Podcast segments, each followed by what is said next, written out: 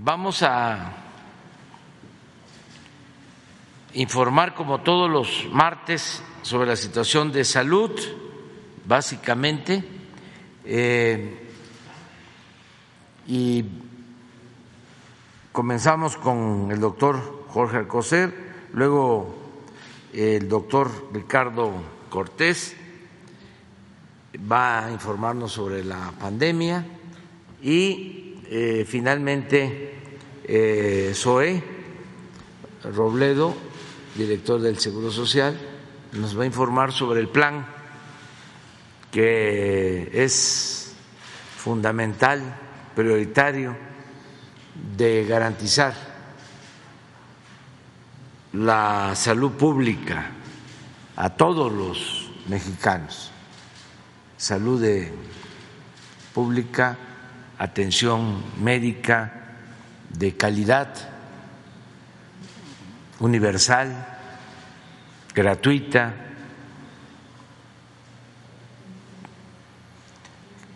que eh, se pueda este, considerar el sistema médico de nuestro país como uno de los mejores del mundo. Es todo un desafío. Ahí he estado leyendo a nuestros adversarios que apuestan a que no vamos a poder lograrlo, porque hace como un año hablé de que íbamos a tener un sistema de salud pública como en Dinamarca, como en los eh, países nórdicos que tienen un estado de bienestar de lo mejor en el mundo. Y aceptamos el desafío, el reto. Vamos a ofrecer cuando terminemos, vamos a tener ya en operación un sistema de salud de primera, con el apoyo de los trabajadores de la salud y de muchos que estamos participando, autoridades municipales, estatales. Ya iniciamos en tres estados, Nayarit, Colima, Tlaxcala, y este fin de semana tres más, Baja California Sur, Sonora y Sinaloa. Y queremos eh, concluir el año con seis más, tres en noviembre y tres en diciembre, de modo que tendríamos doce en proceso de consolidación. ¿Qué es lo que se busca? ¿Cuál es el propósito? Que estén en buen estado los centros de salud, unidades médicas, todo lo que tiene que ver con la atención del primer nivel, hospitales de segundo nivel,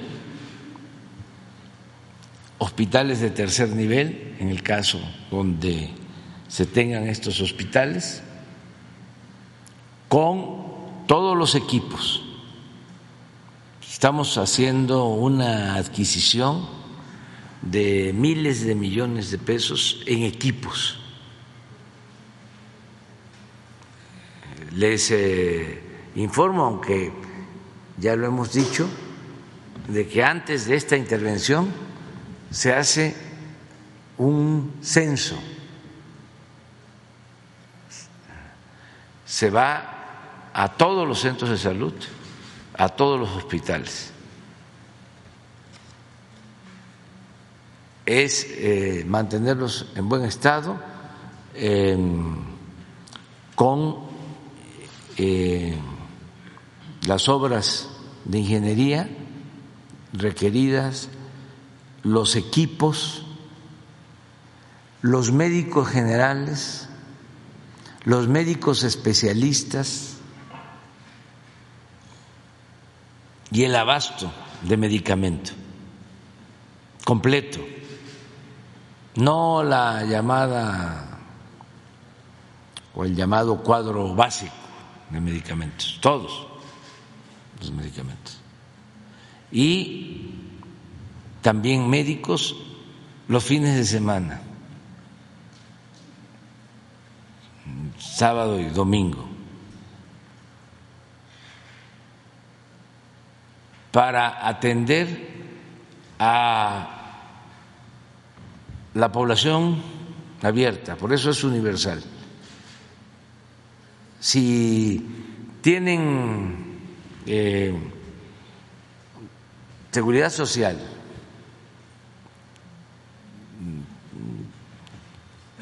son derechohabientes del ISTE,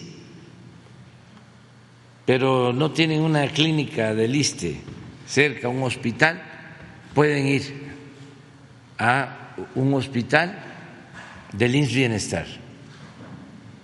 Son derechohabientes del seguro y necesitan atención, pueden ir a un centro de salud, a un hospital del INS Bienestar y esa atención gratuita. Ese es el ideal, garantizar el derecho del pueblo a la salud. Y en eso estamos. De eso nos va a hablar Zoe, de cómo vamos eh, avanzando. Adelante, doctor. Con su permiso, señor presidente. Los saludo a todas y todos ustedes con el gusto de siempre.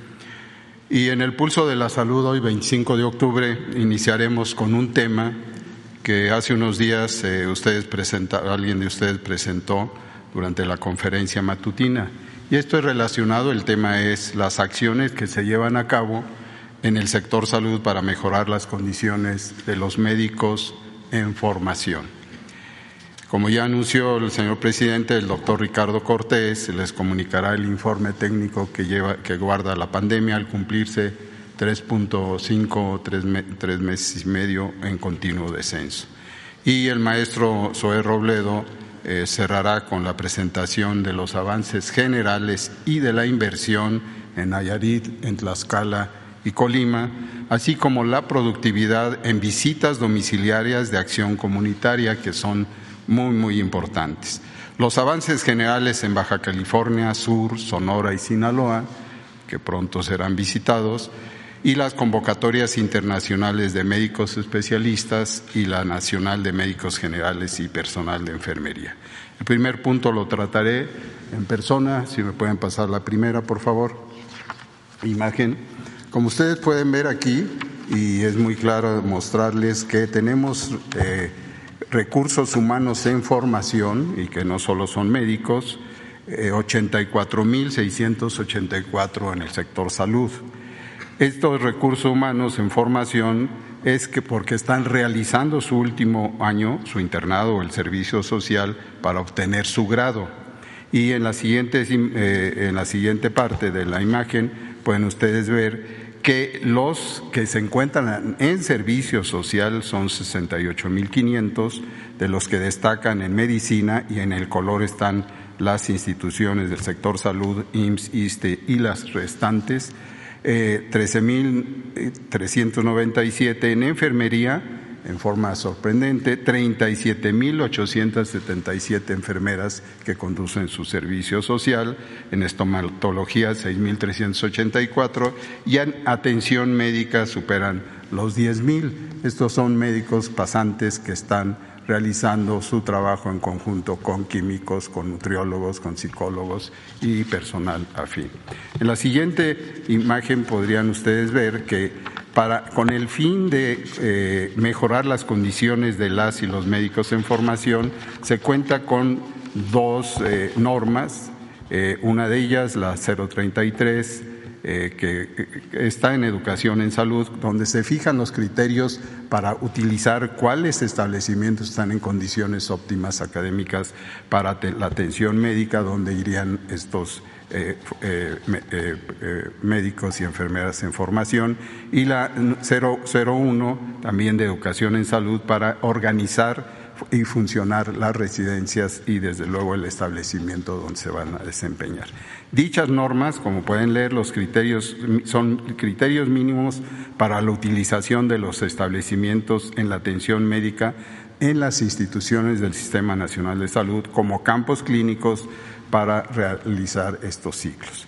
En la siguiente, si pueden ustedes ver, en el historial del Instituto Mexicano del Seguro Social en cuanto al incremento salarial, ven ustedes cómo ha estado en progreso anualmente. En 2018 esto, este progreso, este aumento fue de 5.15% y así progresivamente para que en este año se haya impulsado un 7.5% lo cual es un incremento salarial en promedio de 5.976% por año.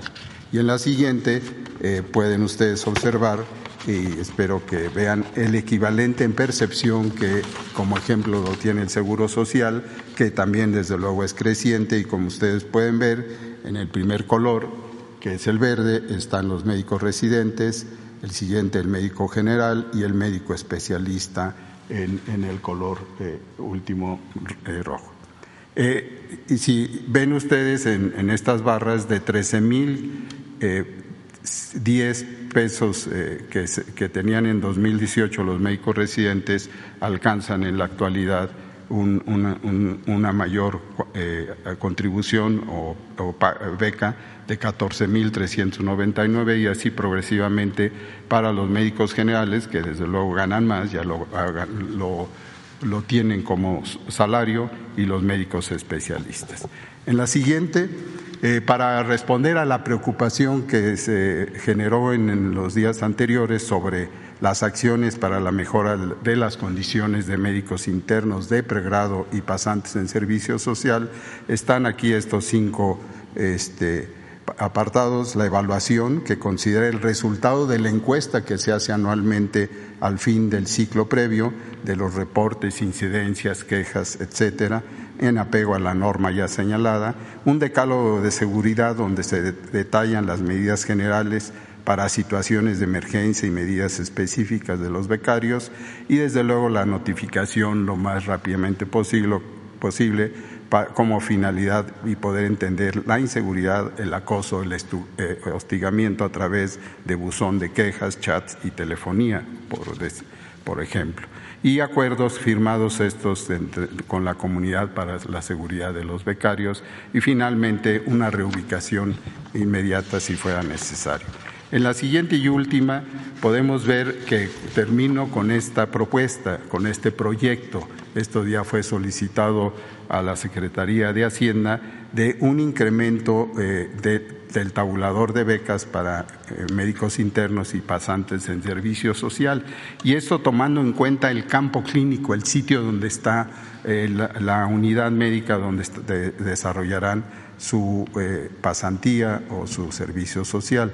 Eh, está eh, eh, en, situaciones estas de muy alta marginación, y todos pueden ver para abajo, de alta marginación, baja marginación, en, ciudades, desde luego, y como pueden ustedes ver, el ingreso mensual propuesto es de 8 mil mensuales hasta 3.831 según sea el caso. Esto desde luego tiene un, un contexto muy claro sobre los sitios que pudieran estar mayormente marginados y requieren de mayor apoyo. Y esto es lo que está en, ya prácticamente en aprobación por las otras instituciones de darse el caso en aprobación. Y eso es cuanto. Muchas gracias.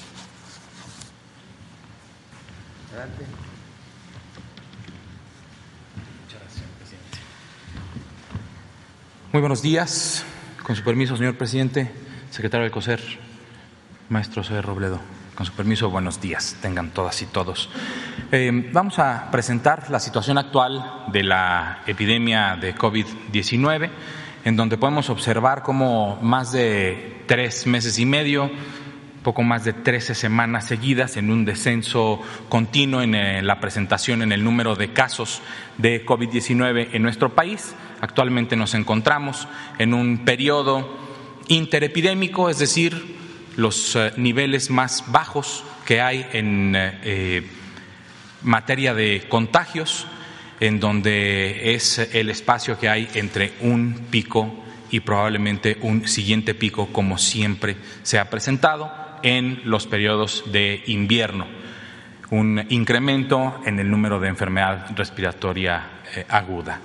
Eh, tenemos un promedio diario de 230 casos por, por día, es un promedio diario de la semana eh, anterior, ¿no? y entonces con eso estamos viendo cómo son los niveles más bajos de contagio.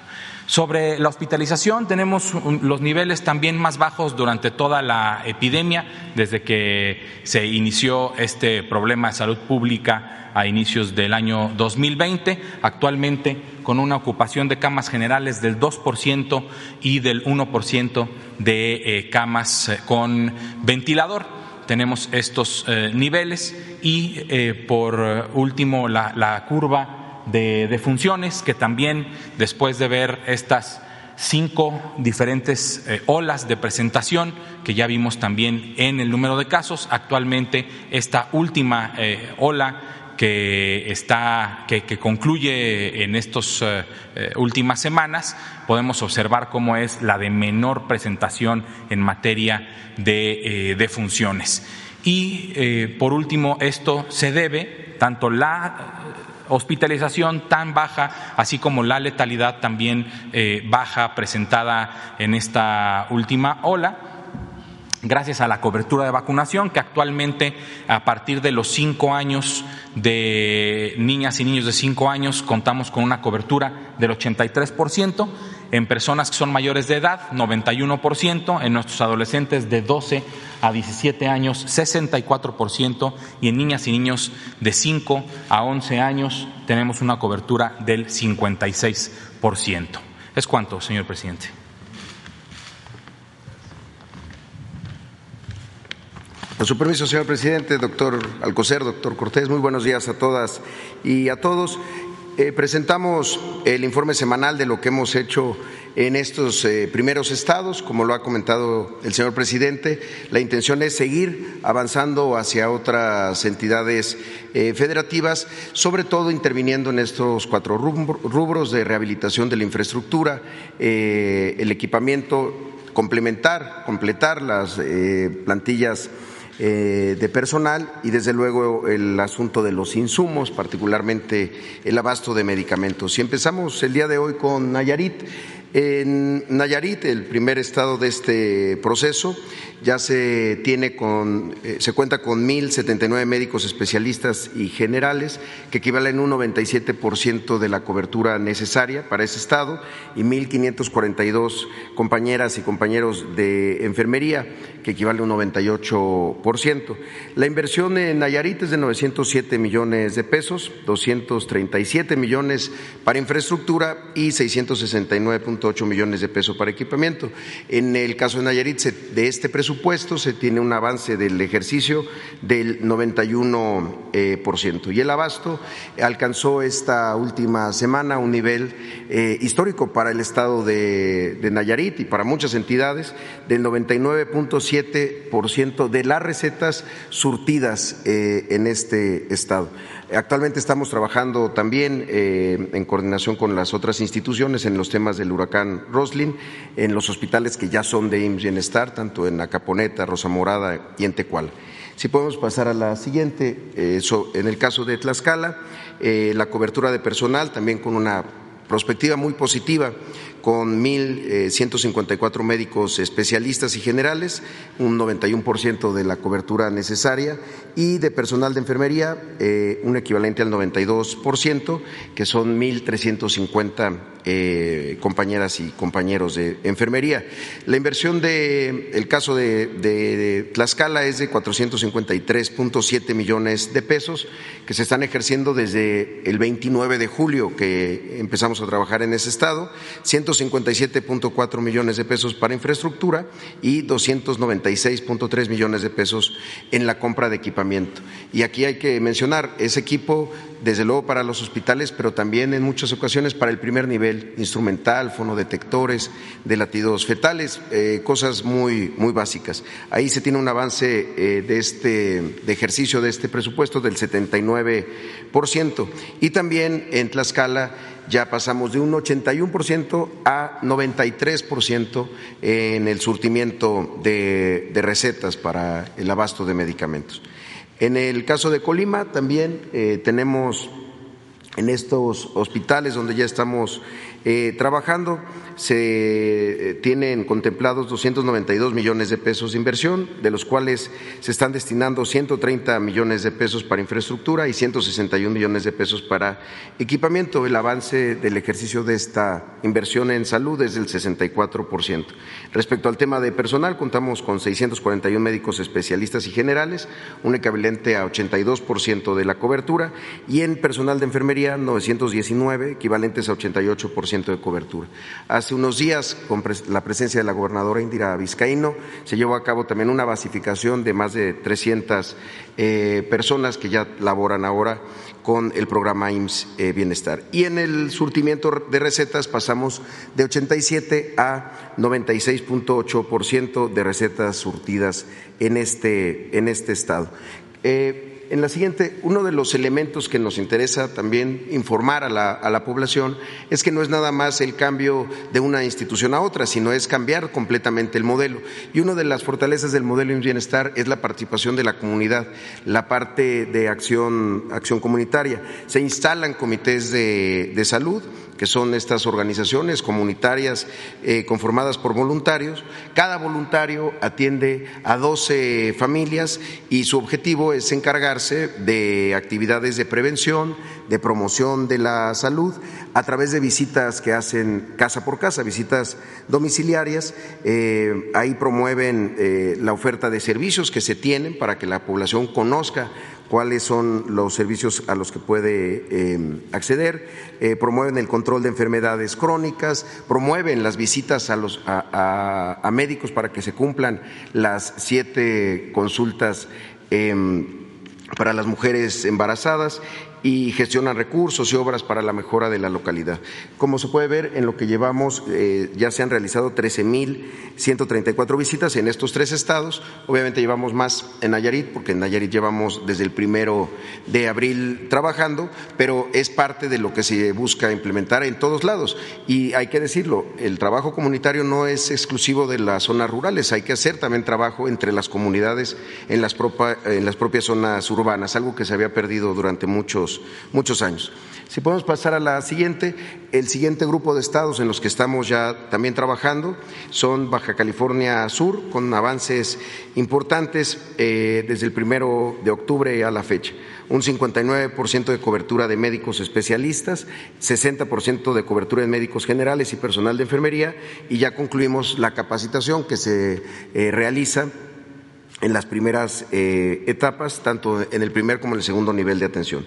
Se tiene contemplada una inversión de 309 millones de pesos, son 132 millones para infraestructura y 177 millones para equipamiento.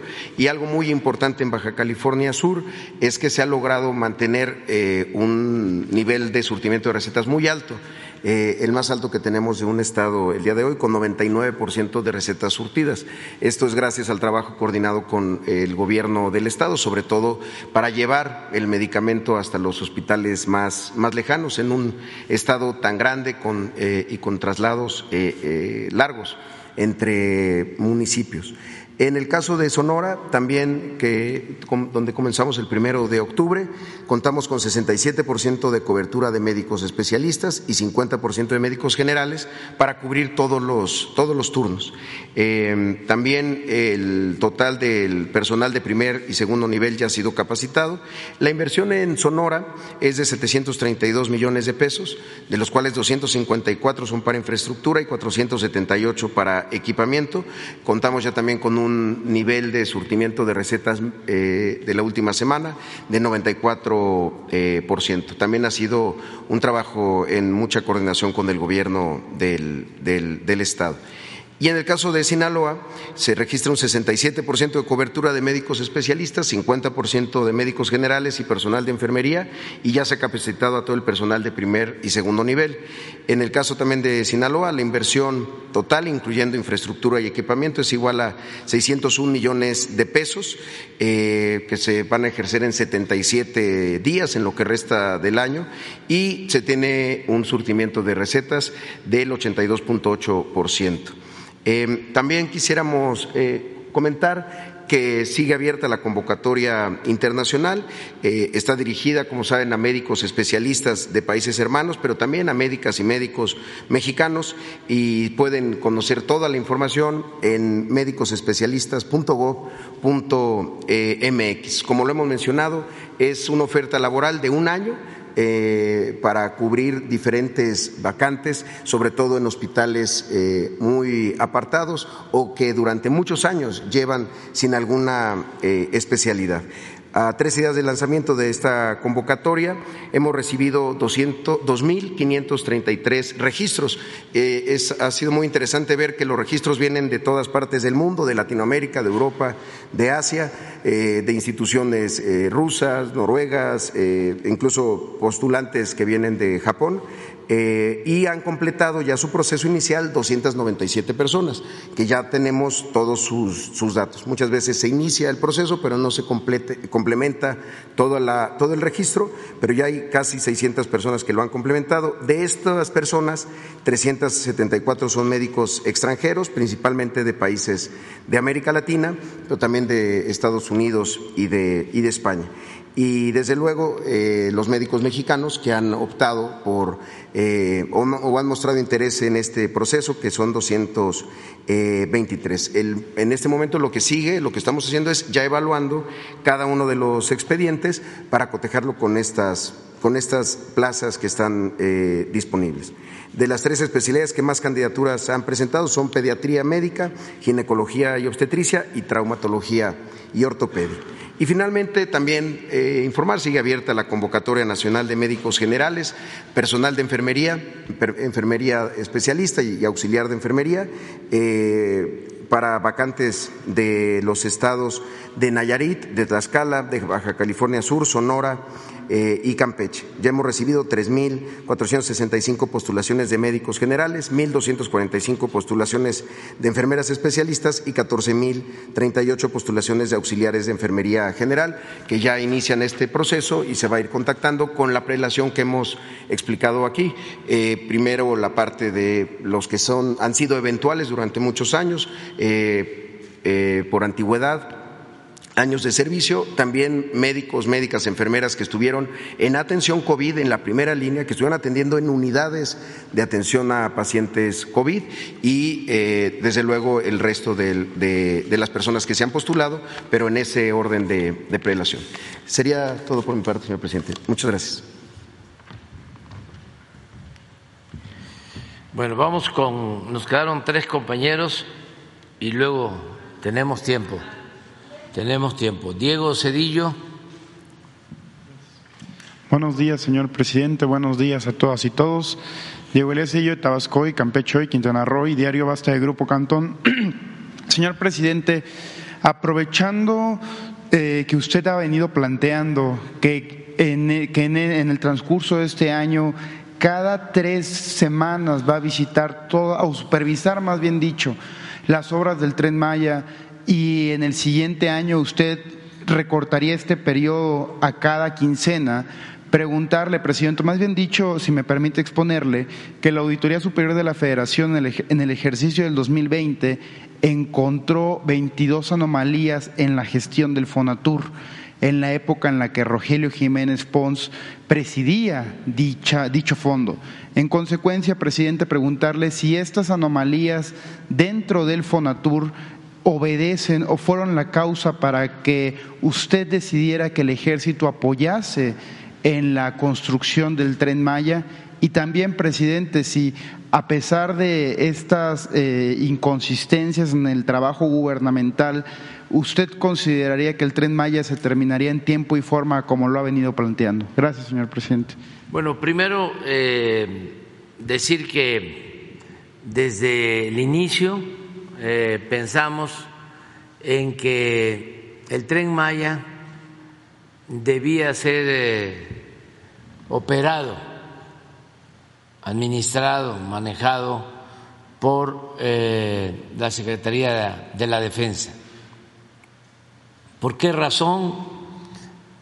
Primero porque ellos forman parte de la construcción, tienen a su cargo dos tramos,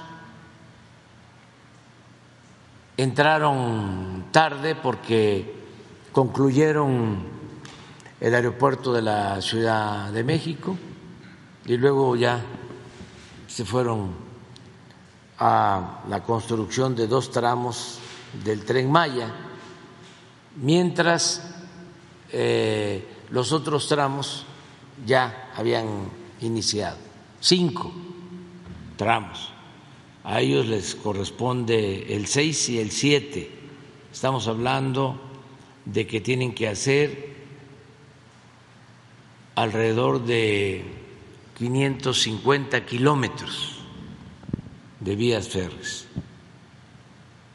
La mitad eh, de doble vía y la otra mitad de una sola vía.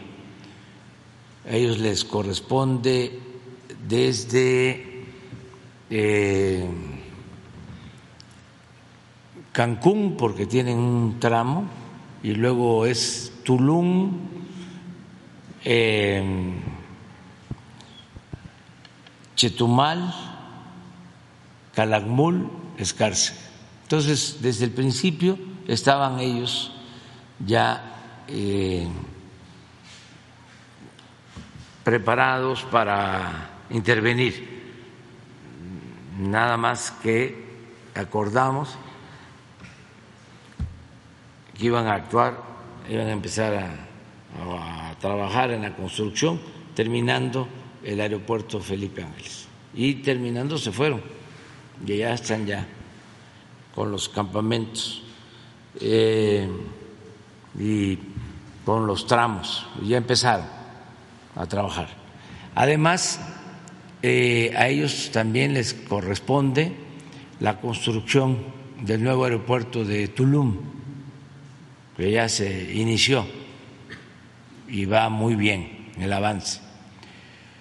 Eh, la decisión de hacer cambios en Fonatur fue básicamente para imprimirle eh, más eh, velocidad, hablando del tren, a la obra, de que se avanzara más. y por eso está Javier May que es senador de la República con licencia, que pues eh, tiene mucha experiencia em, en el trabajo con la gente, fue dos veces presidente municipal de Comalcalco, decía yo senador de la República, secretario de Bienestar en nuestro gobierno y eh, estamos eh, disponiendo de los mejores cuadros, porque no se trata de cargos, sino de encargos. Nos estamos desdoblando porque si no, no avanzamos.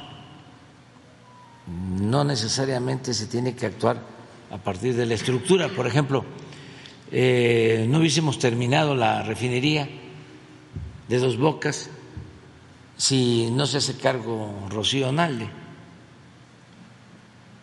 que es secretaria de Energía, pero la Secretaría de Energía tiene funciones básicamente normativas y antes la usaban para eh, la venta, para la entrega de los bienes del sector energético. Era la Secretaría que ofrecía el petróleo y la industria eléctrica a particulares, las llamadas rondas, que eran como subastas para entregar los bienes de la nación a particulares, nacionales y extranjeros. Eso ya no, no hemos dado una sola concesión, se detuvo eso, lo de las rondas, para que no se olvide, porque querían entregar, bueno, hablando del tren Maya, hasta el Mar Caribe para la explotación petrolera, toda la península de Yucatán. Una barbaridad. Bueno, entonces estamos eh, trabajando con los mejores cuadros. Por ejemplo, el ingeniero Sauri eh, está a cargo, era subsecretario de Comunicaciones y está a cargo de la presa de Santa María, del subsecretario de Comunicaciones a decirle lo que nos importa es eh, la presa de Santa María en Sinaloa. Y allá está. Y así este, hay quienes tienen tareas en lo médico. ¿Quién es el responsable de garantizar que mejoren los eh, servicios de salud pública?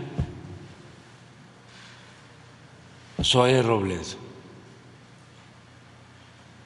Y al mismo tiempo es el secretario, el director del Seguro Social. O sea, tiene que ver con el sistema ordinario, vamos a decir, como se le conoce, la atención a los asegurados del Seguro Social, pero también como en el Seguro Social se manejaba el programa que inició siendo IMSS Coplamar hace 40 años, y ese programa es el que estamos ahora ampliando y fortaleciendo, pues SOE es el responsable.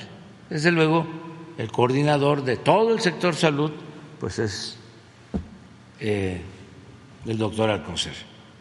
Pero si falla este, el compromiso. Si no cumplimos con el compromiso de que haya atención médica gratuita, de calidad, para todos, eso es. ¿Falló en algo? Desde luego, no está solo. tiene todo el apoyo de nosotros, tiene todos los recursos todo el presupuesto y todo el sector, así como enfrentamos la pandemia, entre todos, ahora estamos entre todos eh, estableciendo este sistema de salud. Entonces, por eso fue lo de Javier May y deben haber observaciones de eh, la auditoría Superior de la Federación, como en otras dependencias, pero no son graves. Hay que este, tomar en consideración que las observaciones de la Auditoría Superior de la Federación no necesariamente tienen que ver con corrupción. Puede ser por considerar de que no se cumplieron ciertos procedimientos y hay posibilidad de solventar todas esas irregularidades que se presenten. Entonces, eh, esa es la situación en el caso del tren Maya y sí vamos a concluir en diciembre del año próximo. Y vamos a empezar a probar ya el sistema, ya con trenes que ya se están construyendo en Ciudad Sagún por Alstom en julio del año próximo. Por eso estamos aplicados día y noche y están trabajando muy bien las empresas. Es un tramo que tiene Motangil de Palenque a Escárcega. Otro tramo que tiene Carso de Escárcega hasta los límites de Campeche con eh, Yucatán. Y luego eh, el grupo Indi desde los límites de Campeche y Yucatán hasta Izamal. Y luego el tramo 4 de Izamal a Cancún, Ica, y luego el tramo 5, la mitad, son 120 kilómetros, es el menos eh, largo, pero es el que nos ha costado más, porque ahí fue donde llovieron amparos llovió café, diría el cantante. Este, la mitad de ese tramo son 120 kilómetros, la mitad está a cargo de la Secretaría de la Defensa y la otra mitad estaba a cargo del Grupo México, pero eh, se decidió mm, de manera conciliatoria que eh, ese tramo de 50, 60 kilómetros se dividiera en tres y ya está ahí Motangil, está Ica y está Indy. Tienen como 20 kilómetros cada empresa. Y luego empieza el tramo 6 y 7, que ya es eh, de los ingenieros militares junto con, decía yo, el aeropuerto de, Tulum. Entonces, eh, ya estamos en el tendido de vías, ya se está avanzando. Un día de estos vamos a hacer un informe general del avance. Siempre los lunes se da un reporte, pero es una obra eh, magna para orgullo de México, yo creo que no hay una obra así en el mundo, una obra ferroviaria con esas dimensiones. Creo que China tenía en construcción un ferrocarril, pero son 700 kilómetros. Acá estamos hablando de 1.550 kilómetros, más de la mitad de eh, pues todo lo que tiene España de eh, trenes modernos. Entonces, sí es una gran obra y hay que aplicarnos. Por eso eh, estoy visitando con todo el equipo de supervisión cada tres semanas la península de Yucatán, que es Tabasco, es Chiapas, Campeche, Yucatán, Quintana Roo. Tabasco y Chiapas no pertenecen a la península de Yucatán, pero forman parte de todo el circuito que se está trabajando. Y a partir de enero voy a ir cada 15 días eh, a la obra, porque eh, hace falta, hay que ir resolviendo problemas, hay veces que no hay camiones de volteo, no alcanzan. Eh, hay veces que ya hace falta la fuerza de trabajo, la mano de obra. Ahora que viene la inflación, eh, subió el precio de la palma de aceite y los transportistas este, deciden trabajar más en el transporte de la palma que en el tren Maya porque es más el precio y hay que resolver. Luego está un tema complicado que es el balasto, la piedra, roca que lleva la vía. Estamos hablando de millones de pies cúbicos que no hay en todo el sureste.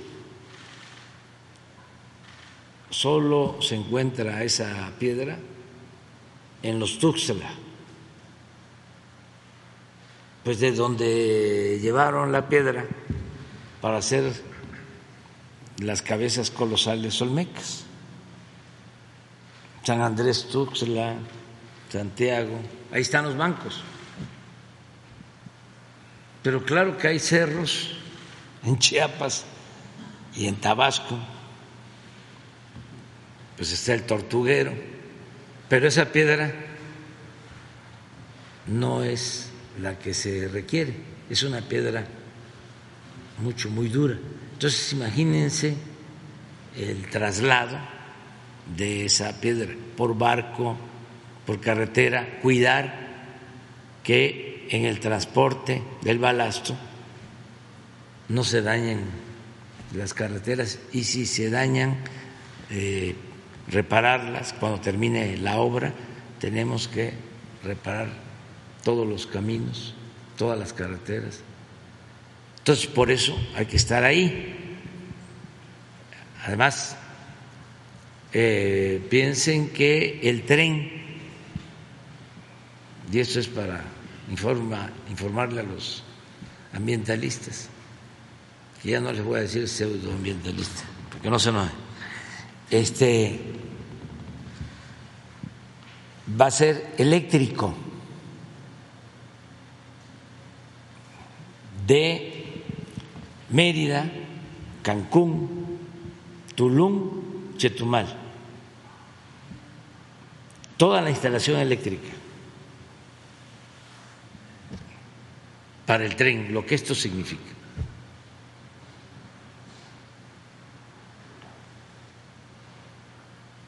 y estamos todos, la Comisión Federal de Electricidad, todos. Ayer eh, Marcelo Ebrard, que nos está ayudando eh, con Alstom, tuvo una reunión para ver el avance en la construcción de los trenes, pero se requieren talleres, se requieren cocheras para, desde luego, estaciones. Y sí, hoteles muy cerca de las zonas arqueológicas. Y mantener y ampliar las zonas de reserva natural. Vamos a dejar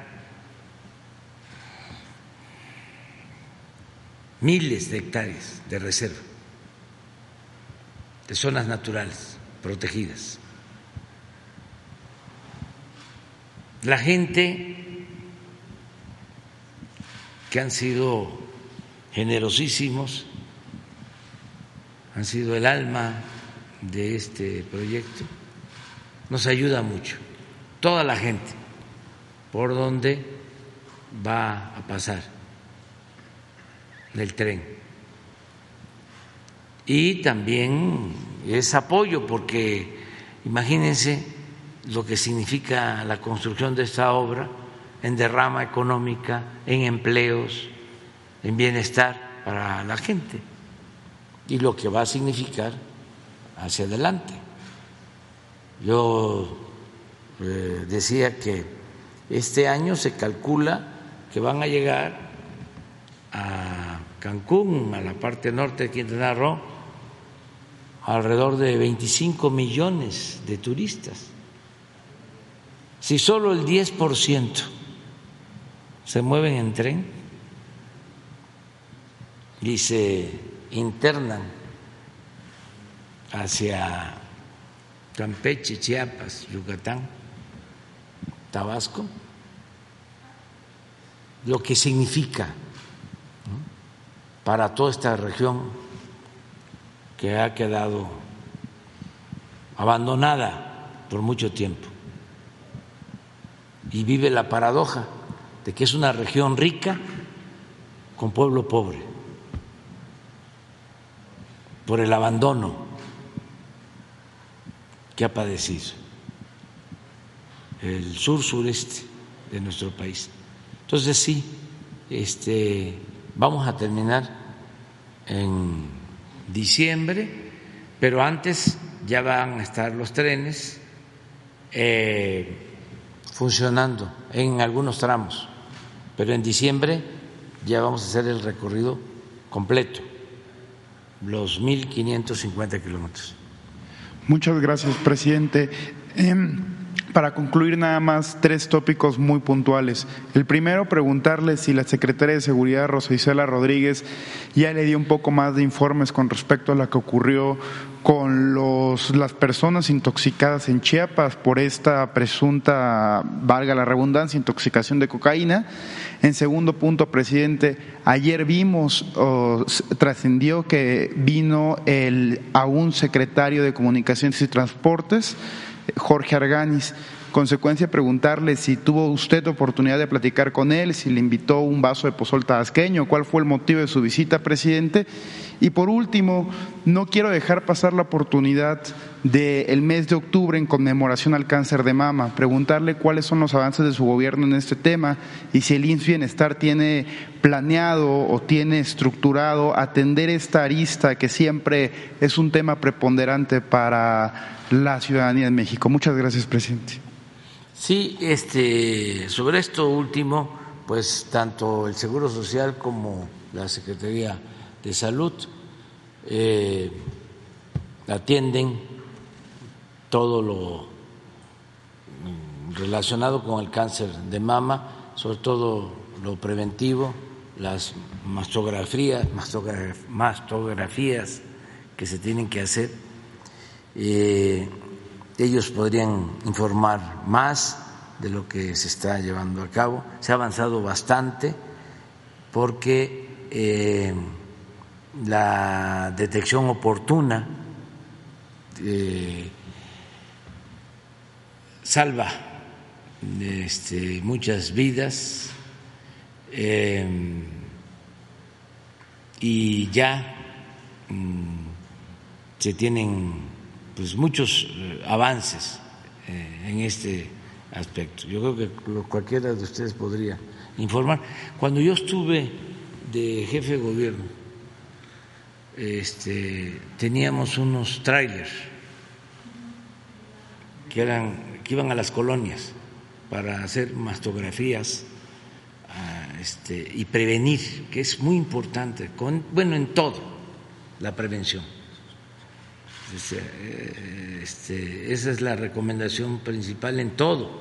Hay que prevenir, hay que prevenir.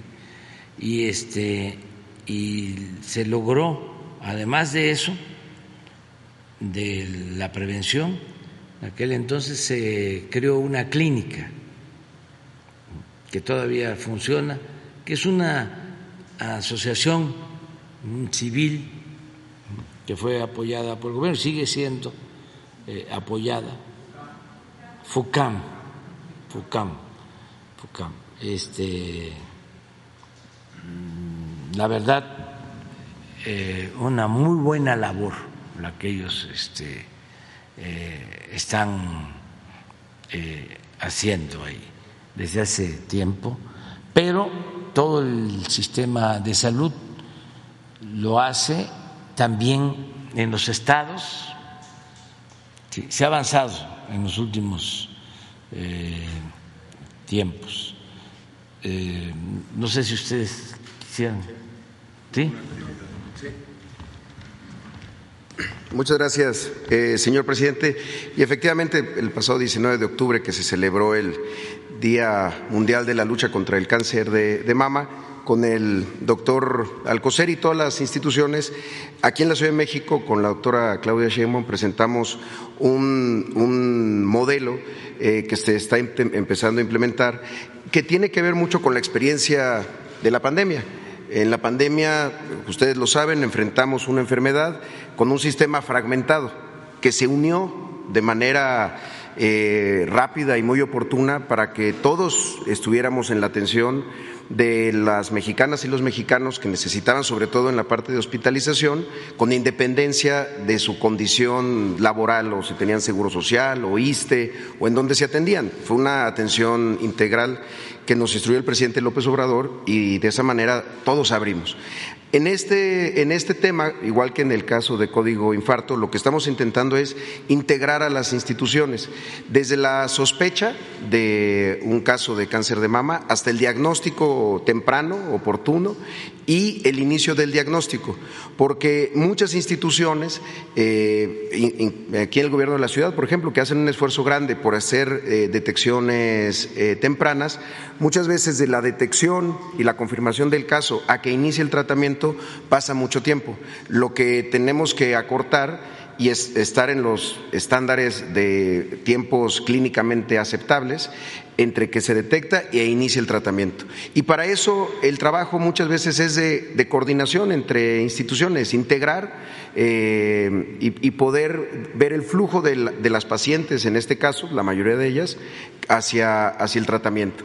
En el caso del IMSS, pues eh, hemos estado trabajando y creciendo en nuestra capacidad de, diagnóstico con las clínicas de cáncer de mama. Hay 10 en el país, tres de ellas aquí en la Ciudad de México, aquí en la, en la Condesa, en, en Iztapalapa. Y, lo que queremos eh, lograr es eso, la integración para disminuir el tiempo entre la detección y el inicio del, tratamiento. Y la verdad que lo vemos con, con este tipo de padecimientos que afecta pues a una de cada ocho mujeres eh, eh, en, el, en, el, mundo y en México la estadística es, es igual, eh, necesitamos tener acciones muy concretas de integración de, de, las instituciones, que insisto, antes pues estaba cada quien haciendo sus esfuerzos de manera poco coordinada, hoy eso ya ha cambiado. Gracias. Pues sí se está avanzando en eso y vamos a continuar apoyando. Ah, miren, se está eh, terminando ya de hacer eh, la investigación. Yo quiero eh, adelantar algo. No se ha encontrado droga en el agua, se ha encontrado otro tipo de sustancias, de elementos, pero no droga. Y em, tenemos que presentar todos los elementos como se están haciendo los estudios y todavía no concluyen. Por ejemplo, el caso de Bochil, este, se están haciendo análisis de agua y se están haciendo análisis a los muchachos eh, y lo mismo en el caso de Tapachula, pero también en Hidalgo y en, en Álamo, Veracruz. O sea, eh, se está encontrando de que no hubo eh, droga, que pudo haber habido intoxicación por alimentos, por agua, pero que no es un asunto de droga. Y saben que como son fenómenos de comunicación que se dan en nuestros tiempos, es importante que no haya psicosis, porque nos puede llevar a eh, cometer actos precipitados contra personas, repartidores, maestros, porque se trata de los hijos. Entonces, eh, que actuemos con eh, prudencia, que esperemos los resultados, pero no hay nada que tenga que ver con drogas. Eso tiene que ver, una hipótesis, es por el efecto de las redes. Hipótesis, ¿eh? No me importa que este, los adversarios este, señalen de que yo estoy negando que existan estos problemas y que la culpa se la estoy echando a las redes. No, son fenómenos de comunicación. Ahora sí, ahora eh, no sé si ustedes eh, han estado viendo de cómo llegan a los museos y avientan ahí pintura y es un caso más otro. ¿eh? ¿Eh? Ojalá y eso no lo padezcamos nosotros. Todo por exhibicionismo, por, eh, damos despacio, ¿sí? por este, necesidad de mostrarse. Porque si realmente se quisiera defender el medio ambiente, hay muchísimas otras cosas. ¿Por qué dañar una pintura de Monet?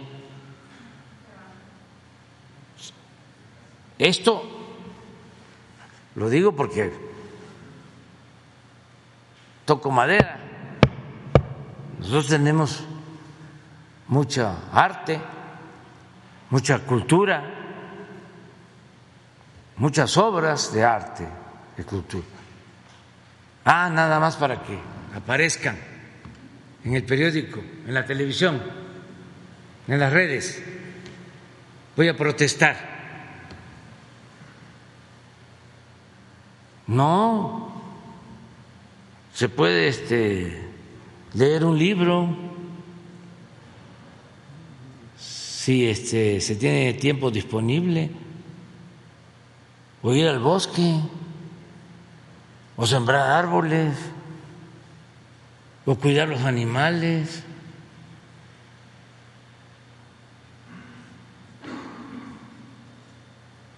Entonces, estamos eh, buscando el origen, pero nos llamó mucho la atención de que es un caso, otro, otro, otro, otro, y no tiene que ver eh, con ninguna campaña contraria al gobierno, de desprestigio, no, es un fenómeno que se da, que tiene que ver con medios de comunicación de masas, que puede ser esa la causa. ¿Efecto de masas? Sí, eh, cuando este, se conoce cómo se actúa eh, en estos casos, pues eh, no se descarta el que eh, se repitan casos y sí hay intoxicaciones, ¿no? Pero las versiones son de lo más variado, de que este, alguien eh, llegó y llenó los termos de, un agua especial y que, no se ha aclarado del todo. Entonces, vamos a esperar, pero sí quiero aprovechar para que no haya psicosis, porque este, estoy seguro de que no va a pasar nada grave a los muchachos, pero sí me preocupa que vaya a haber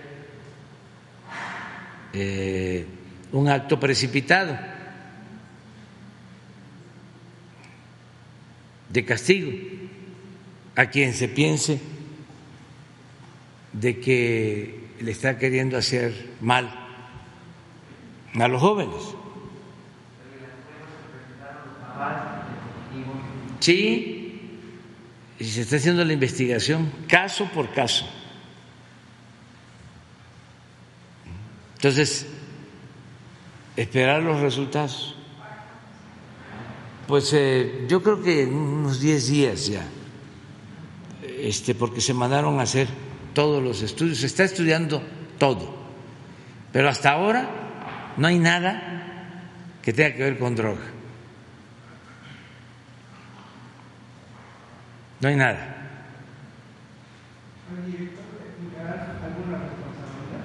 ¿A quién? No, no, no. Y, y, este, en algunos casos, eh, este, se le echa la culpa a los maestros. Y no, hay que ver eh, bien qué sucedió, cómo están todos los casos. Este, y a mí me llamó la atención desde el principio, porque les he dicho que conozco Bochil desde hace 25 años. Y lo he visitado 20 veces. Y conozco a la gente. Y es gente buena con muchas tradiciones y costumbres, con mucha cultura, con mucha vida comunitaria. ¿Saben dónde se tienen más problemas? En donde ya no hay eh, vida comunitaria les comentaba de que cuando fui jefe de gobierno en Milpalta, que hay vida comunitaria,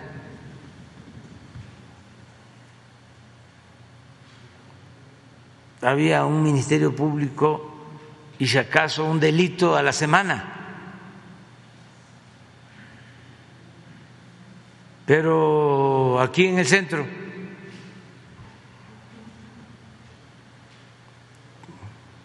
10, 15 delitos diarios, porque ya no hay la vida comunitaria que existe en las comunidades. Eso es muy importante. Entonces, por eso eh, cuando veo Bochil, incluso hasta San Cristóbal y se hablaba de Veracruz, de, de Alan. No, si nuestra ventaja frente a la drogadicción, por ejemplo, son nuestros valores culturales, nuestras tradiciones, la importancia que tiene la familia. Y repito, en todas sus expresiones, la familia. Nosotros tenemos mucha vida cultural.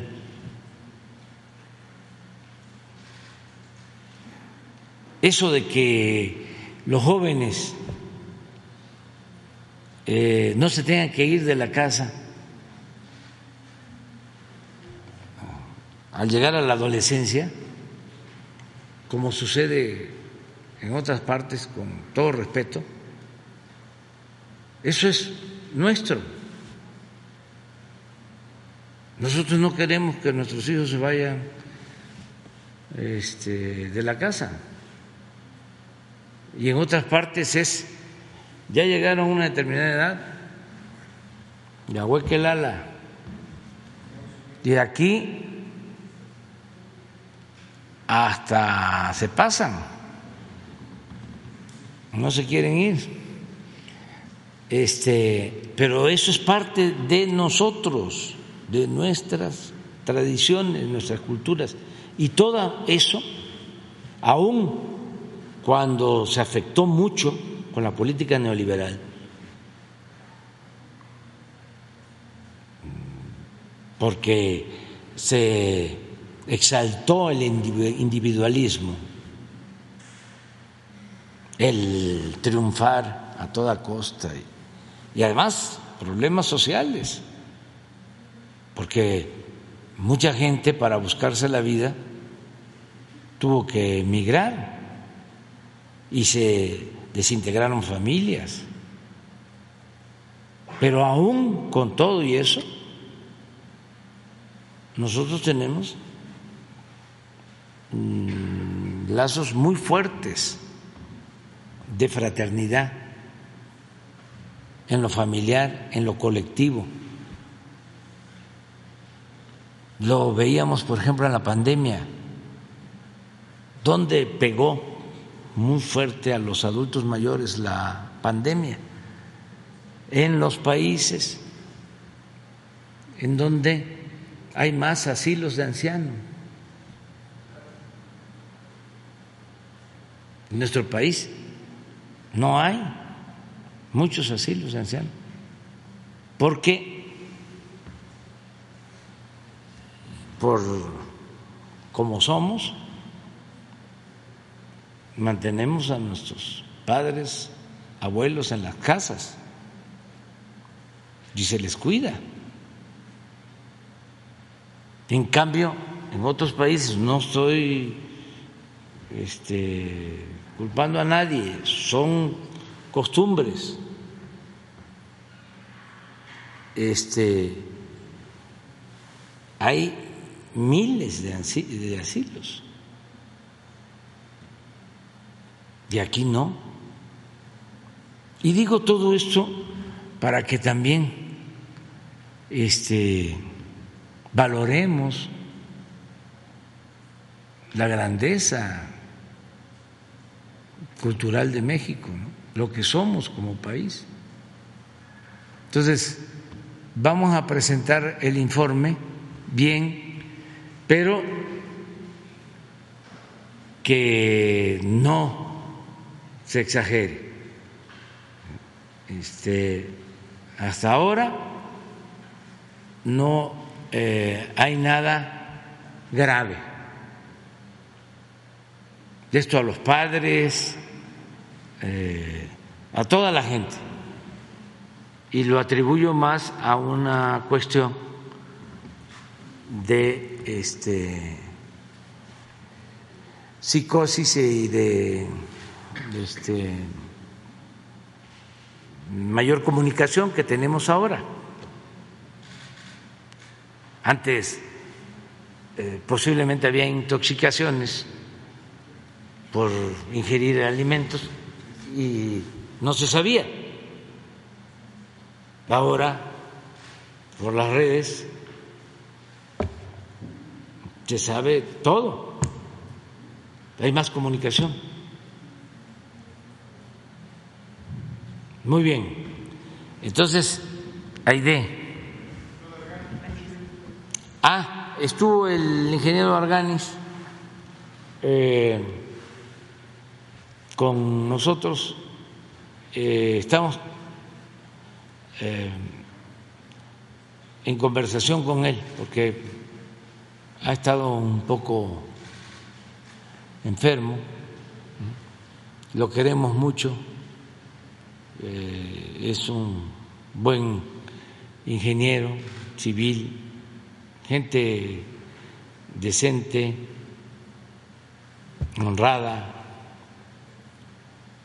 y además que ha estado con nosotros de tiempo atrás, pero nos preocupa su salud, su situación este, de salud. Y de eso estuvimos platicando.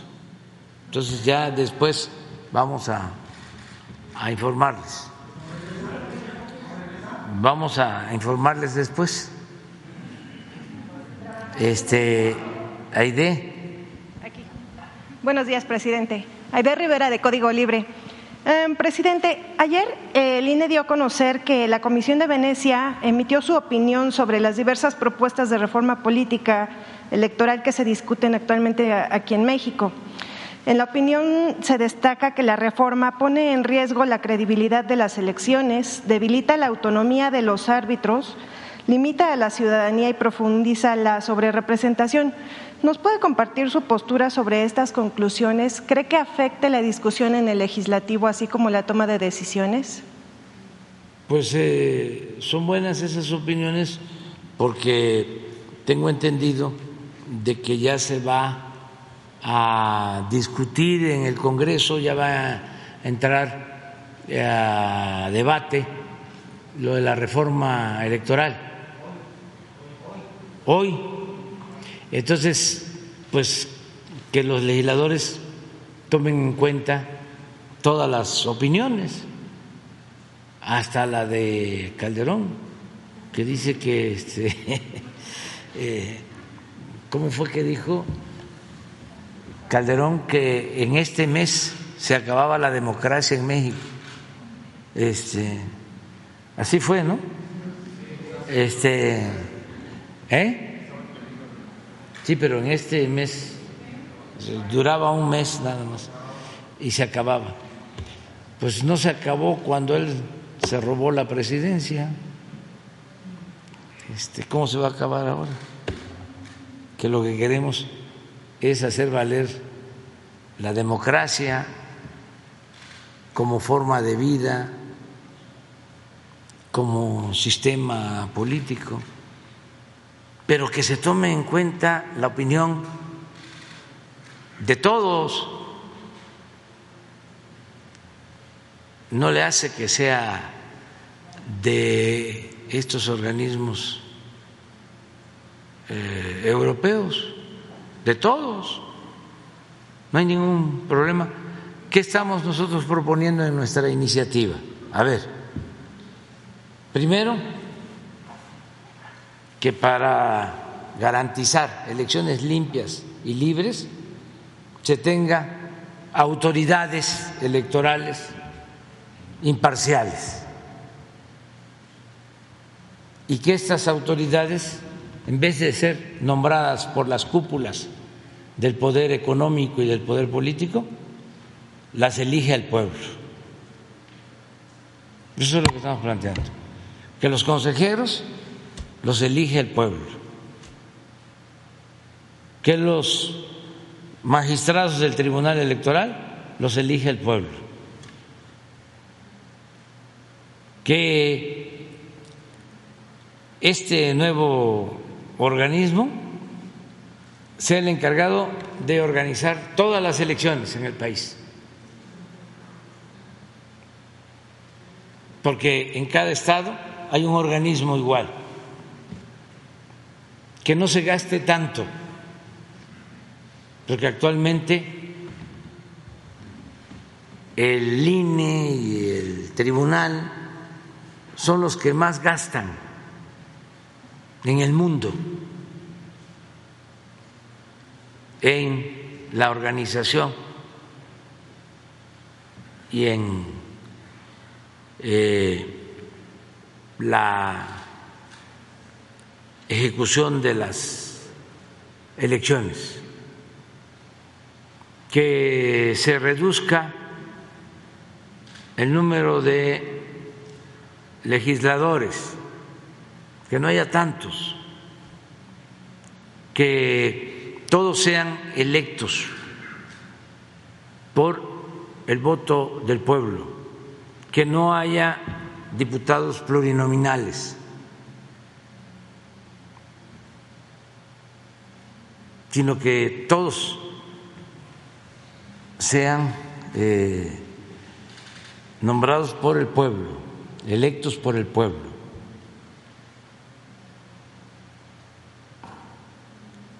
Eso básicamente. Y que eh, los candidatos para los órganos de dirección en el Instituto Electoral o en el Tribunal Electoral los proponga el Ejecutivo, el Legislativo y el Judicial y que el pueblo decida. Eso es todo. Y que se destierre el fraude electoral. Que ya no se vuelva a repetir ningún fraude, porque ha significado además de daño, vergüenza para México. Es parte, pues, de la picaresca política. Elecciones en México, sinónimo de fraude. De tiempo atrás, nunca ha habido democracia. Es hasta ahora que empiezan a darse los primeros pasos. Y en algunos intervalos en la historia, diez años de la República restaurada y también con denuncias cuando gobernó Juárez y cuando gobernó el presidente Lerdo. Pero luego Porfirio Díaz Imagínense, 34 años. Se sabía por anticipado quiénes iban a quedar, porque él hacía las listas. Y los gobernadores pues tardaban 20, 30 años en el poder, así como él.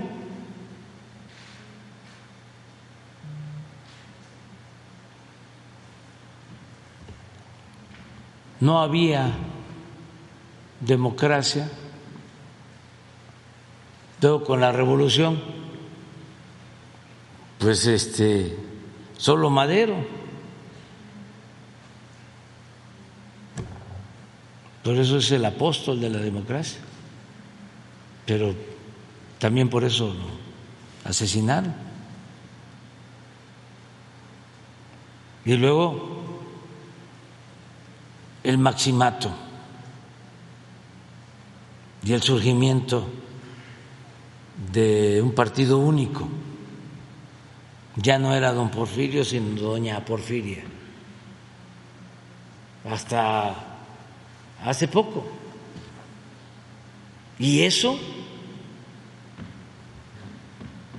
que quisieron simular con una democracia muy peculiar, a modo, entre dos partidos que representaban los mismos intereses,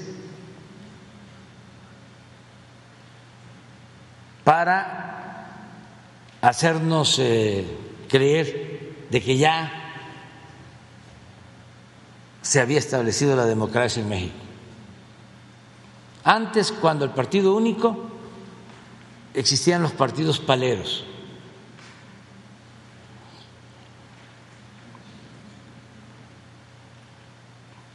Luego se ponen de acuerdo y supuestamente habían dos partidos que se enfrentaban. pero que representaban lo mismo, estaban manejados por el mismo titiritero.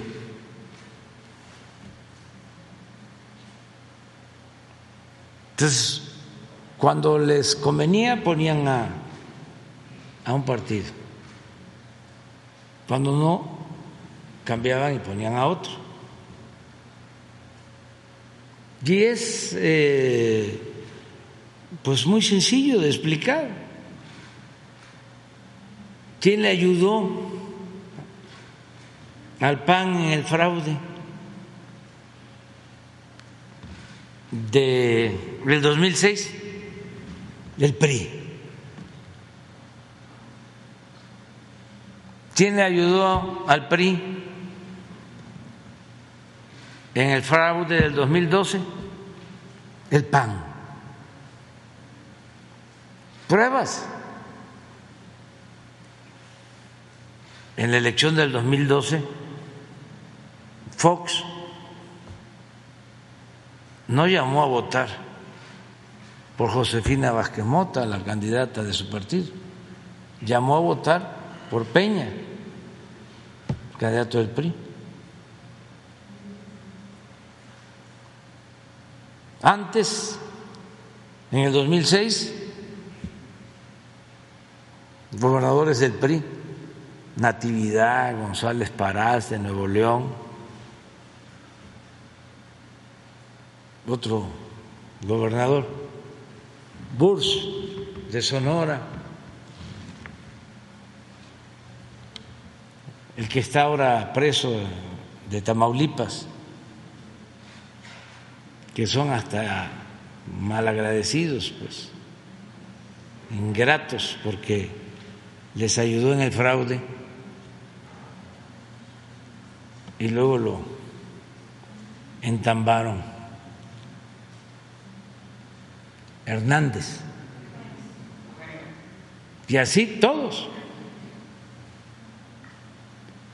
Entonces, era lo mismo. Ahora no pudieron, quisieron unirse en el 18, no pudieron y hablan los cínicos, hipócritas, de que se va a acabar la democracia.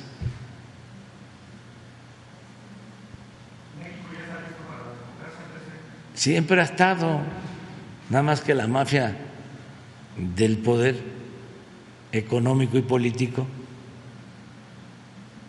no lo habían permitido y este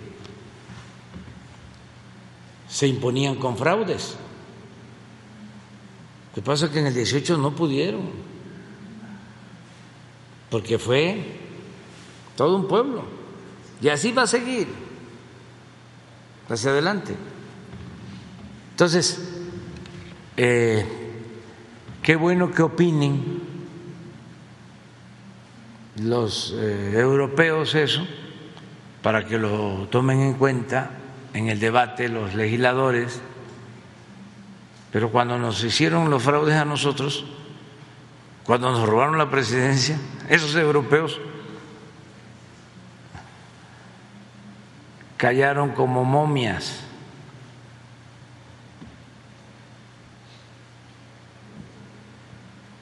Nunca dijeron nada.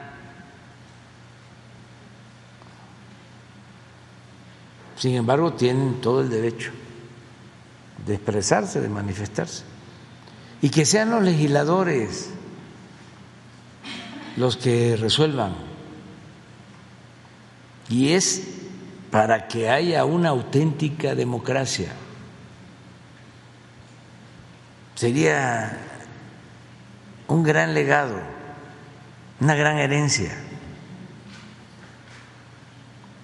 el que podamos de una vez y para siempre establecer un verdadero sistema político democrático.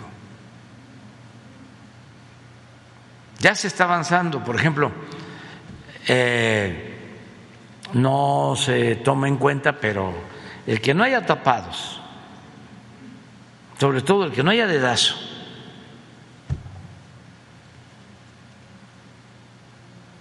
es un avance. Es que estamos hablando de más de un siglo que el presidente en funciones nombraba a su sucesor. No es poca cosa. Todo eso se termina. Y ojalá y en los partidos también sea el pueblo el que decida. Y si no se pueden hacer elecciones abiertas, porque puede haber intromisión o apoyar a quienes pueden resultar candidatos a modo, encuestas.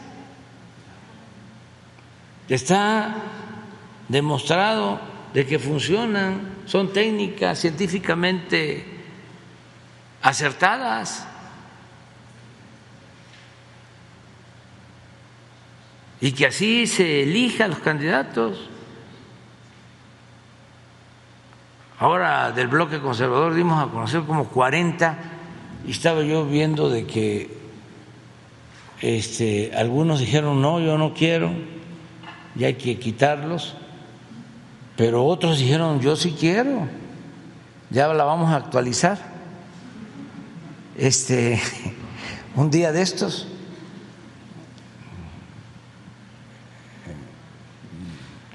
Cuando menos dos o tres nuevos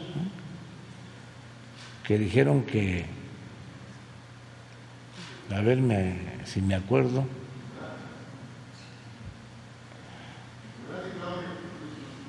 Ah, la señora Claudia y también, pero también Ferriz. Samuel García, no, pero ese sí lo pusimos, ese sí estaba. No, otros, vamos, este. Y pues se hace una encuesta y se ve quién es quién, ¿no? Este, pero qué bueno que no hay tapados. pues eh, hay que procurar facilitar para que nuestros paisanos puedan votar y también si hay candidatos que puedan postularse, tienen derecho. Abrir todos los procesos. Nada más este que los que tienen una función pública, pues que solo eh, hagan su labor de darse a conocer porque en política se requieren las tres P, paciencia, prudencia y presencia. Pero que la presencia sea después de que hayan terminado ya su trabajo, en el tiempo que les quede libre. Este, nada más eso. Y lo otro, pero esto aplica a todos, que se respeten. Porque también el que actúa con groserías, ese sí, como diría el finado don Fidel, ese sí no sale en la foto.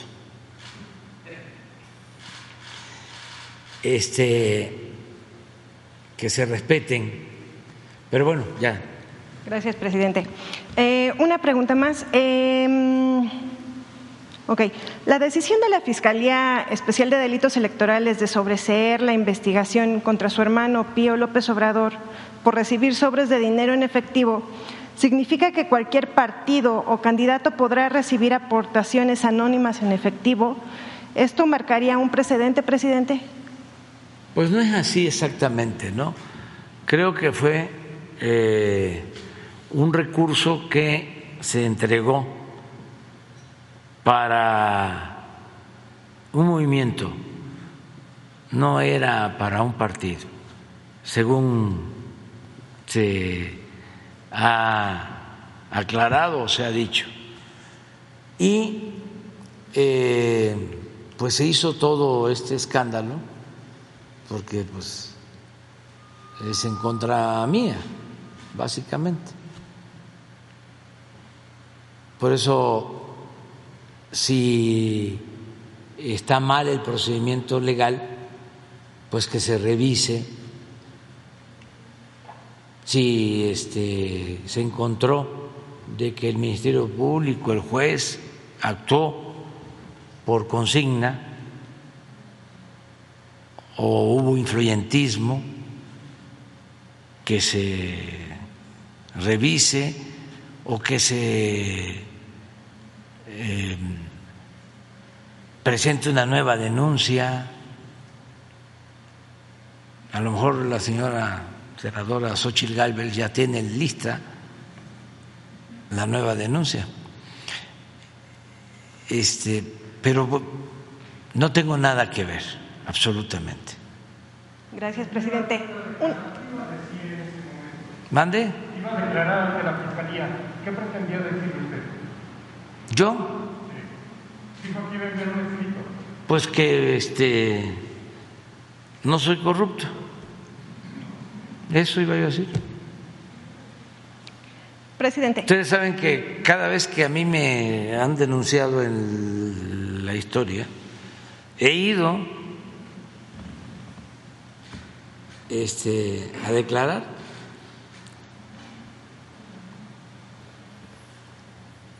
Y le empiezo a pedir al Ministerio Público que ponga todo lo que este, deseo, ni como siempre denunciaba con pruebas a los que me acusaban. Ya el Ministerio Público ya no quería seguir escribiendo.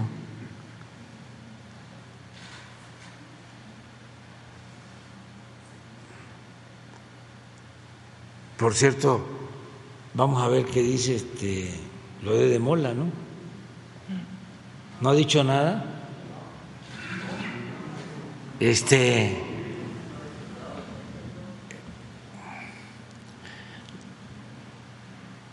yo ya me estoy arrepintiendo porque imagínense cuántos este, son como Loret. Así era, ¿no? La consigna. Todos somos Loret, ¿no?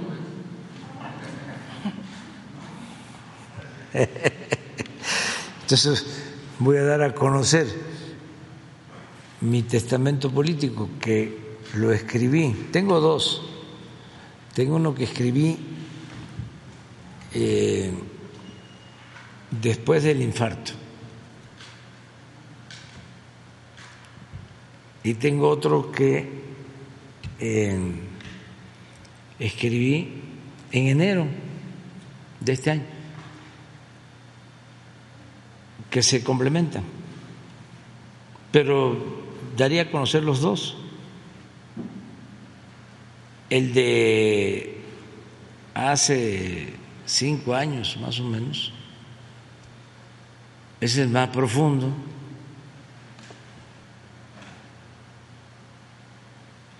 Tiene cosas interesantes.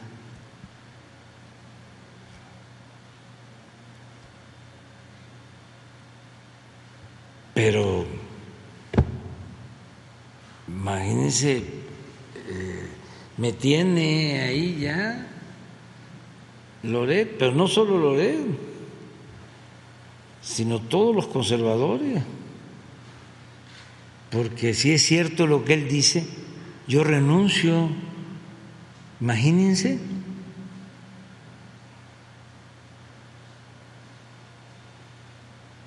Lo que ganarían ellos, volverían por sus fueros.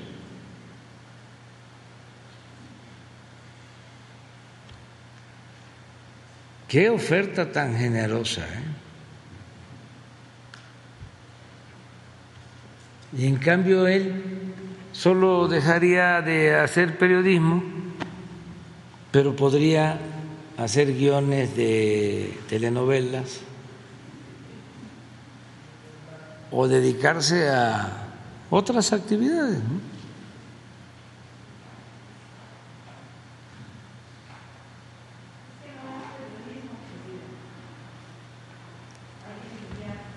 Pero este pero es increíble el nivel de ese periodismo. No es periodismo, pero pues así era antes. Eran los eh, paladines del periodismo, los más famosos. Ganaban, pero una millonada.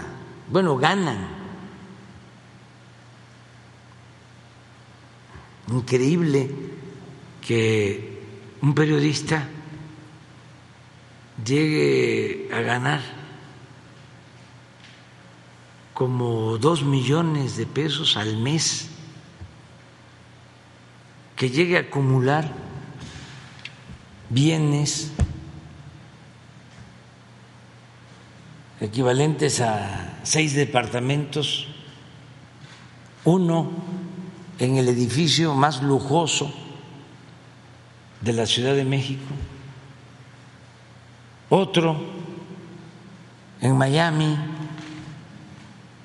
una casa de campo en Valle de Bravo, con mansión, alberca,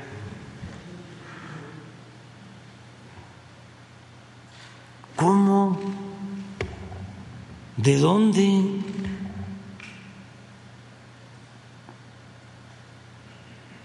Pero todavía aplaudido.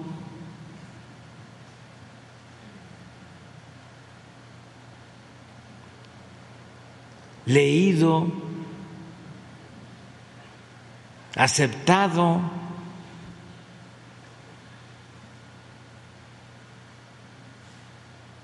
Por muchos.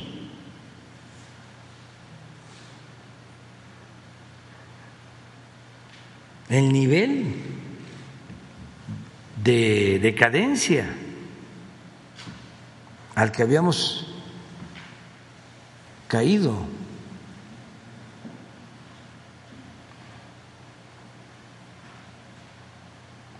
Por eso pues no está tan complicado porque ahora la gente pues ya despertó. No es que haya despertado, es que está más consciente. Siempre ha estado despierta. pero ahora ha habido más eh, revolución de las conciencias. Estábamos viendo, ¿no tienes el país? Hizo una encuesta, o los mismos de la Chachalaca, ¿no? ¿Eh? Pues sí, W Radio. Hicieron una encuesta sobre el hackeo. Y hay un dato que es el que quiero este, subrayar. A ver si ustedes encuentran el dato, como se dice en el argot del periodismo. A ver dónde está la nota. A ver si coincidimos. ¿Lo puedes poner? No, las principales. Es que midieron el efecto del bombazo para ver qué eh, pensaba la gente del hackeo. ¿Qué tan de acuerdo o desacuerdo está usted con las Fuerzas Armadas?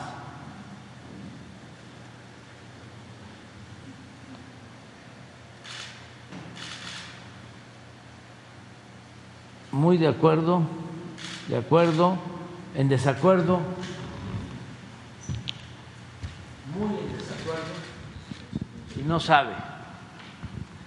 En administración de aduanas, esto es por la militarización supuesta, aeropuertos, cruces fronterizos de México, muy de acuerdo 15, de acuerdo 57, 72 y en desacuerdo 16 y 8, ¿no? Que son 24.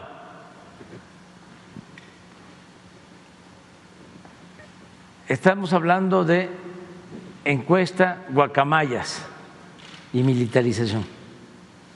¿Cómo lo percibió el pueblo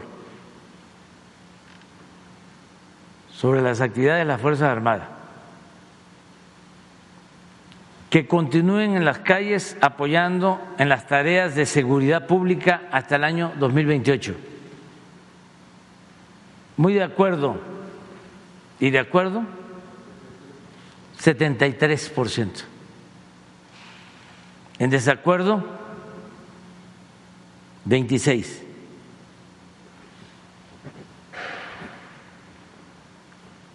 Que realicen proyectos de infraestructura como el aeropuerto Felipe Ángeles o el tren Maya.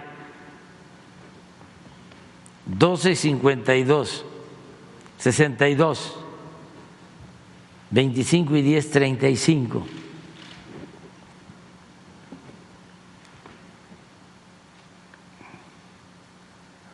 Pero hay otras.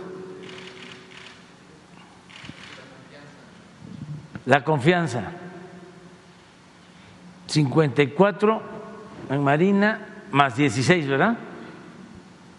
Que son 70 contra 28. el ejército 48 y 19. Ayúdame. 67. 32. En contra. Guardia Nacional 38, 20, 58 y 26 y 15 41. Policía Estatal sí está reprobada.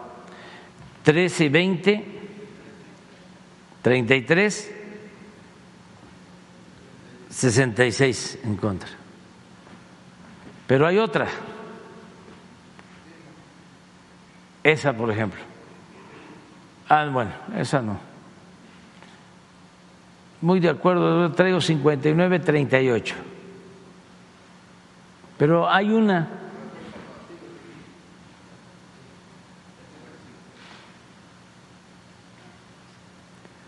Recientemente un grupo de hackers y activistas llamado Guacamaya vulneró la seguridad digital del ejército mexicano y filtró a medios y periodistas correos electrónicos y documentos militares. Antes de que se lo mencionara, ¿usted estaba enterada de esto o no? Este era, este, este esto para mí es la nota. Esto es lo que pasa en la comunicación. Miren cuántos se enteraron.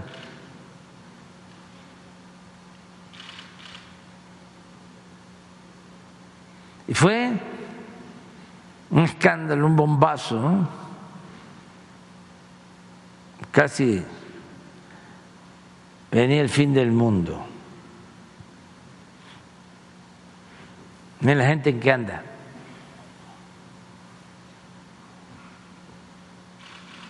Pero esto es una lección para todos, porque suele pasar que lo que nosotros este, vemos en redes sociales o en medios es lo que ve todo el país, toda la gente. No, el fenómeno de comunicación es muy complejo. Para llegar abajo hay que hacer mucha labor. Por ejemplo, hay aspirantes a candidatos que todo es redes sociales. Están de moda los publicistas.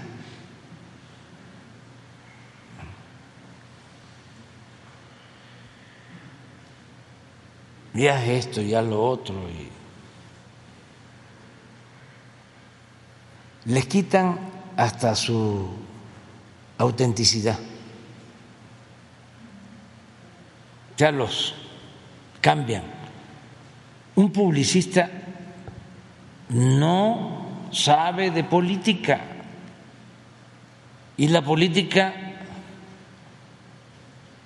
si no es una ciencia, si no es un arte, es un oficio.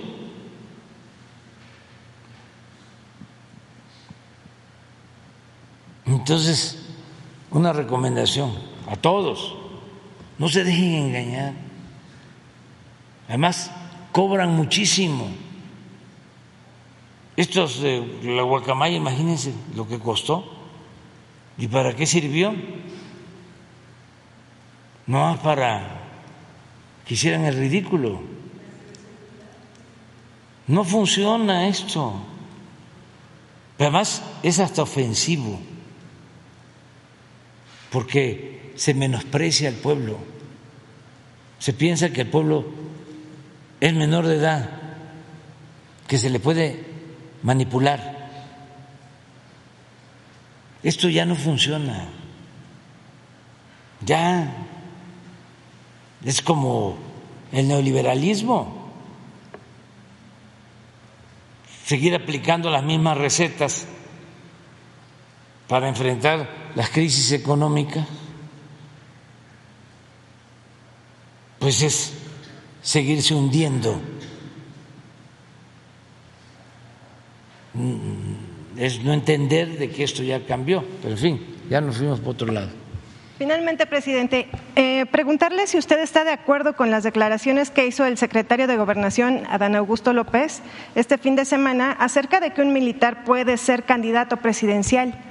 Eh, si usted apoyaría a un militar eh, como candidato y si alguien le ha hecho alguna mención al respecto. No, los militares están dedicados a sus tareas, a sus misiones nosotros tenemos un ejército muy leal a las instituciones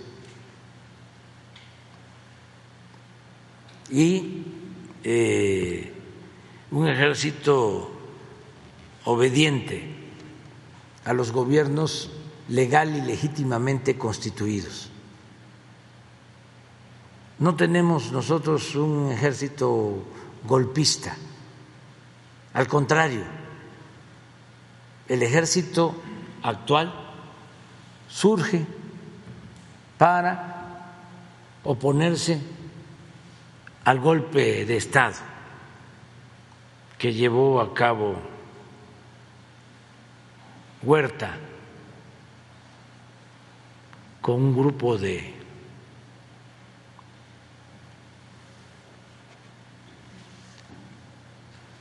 insensatos, de pandilleros, en los que estaban oligarcas y fifís, otros militares y el embajador de Estados Unidos en México, Wilson, el peor embajador que ha habido en toda la historia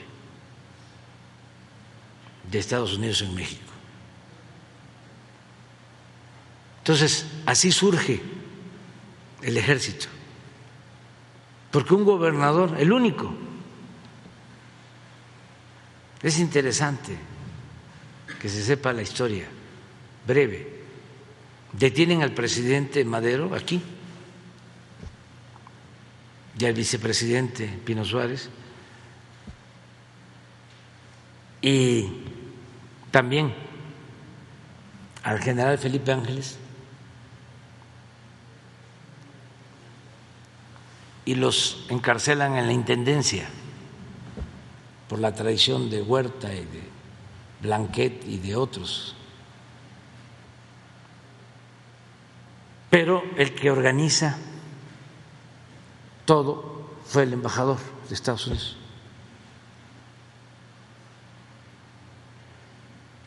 Entonces, ya una vez que está preso, presidente Madero, por eso pusimos ahí, donde era la intendencia, pusimos ahí el memorial a Francisco Madero y le pusimos la intendencia de la traición. Ojalá y un día este, podamos visitarla. Ese mismo día habían asesinado de manera cruel al hermano del presidente en la ciudadela, a Gustavo Madero. Y manda Huerta un telegrama a todos los gobernadores diciéndole me nombró el Senado presidente. Esa misma tarde. Y vergonzosamente todos se quedaron callados. Solo uno, Carranza, se reunió en Saltillo, en su casa, y envió una iniciativa al Congreso local para desconocer a Huerta. Y ahí se le autoriza la creación del actual ejército para restablecer el orden democrático. Ese es nuestro ejército. Entonces, durante el tiempo de la revolución, pues hubieron presidentes militares y uno de ellos está entre los que yo considero los tres mejores presidentes de México, un general. Para mí los tres mejores presidentes de México, de México son Benito Juárez, el mejor de todos, Francisco y Madero, por sus ideales democráticos, por eso es el apóstol de la democracia, que era un hombre limpio, bueno. Es una de eh, las historias más tristes pues, de México, su asesinato. Y nadie como él por su vocación democrática, nadie como él. Es el más demócrata que ha habido en México. Y el tercero, un militar, general Lázaro Cárdenas, que fue dos veces secretario de la Defensa.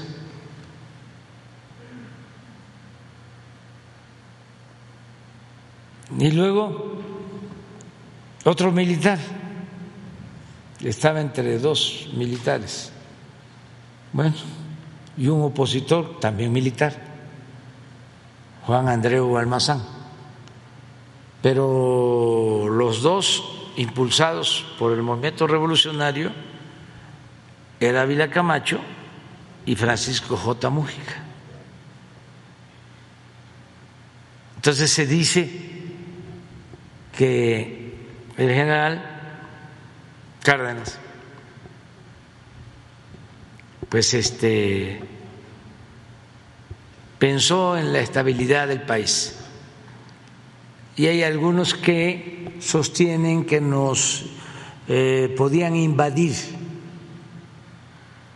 si salía de candidato el general Mújica. No, yo pienso que no.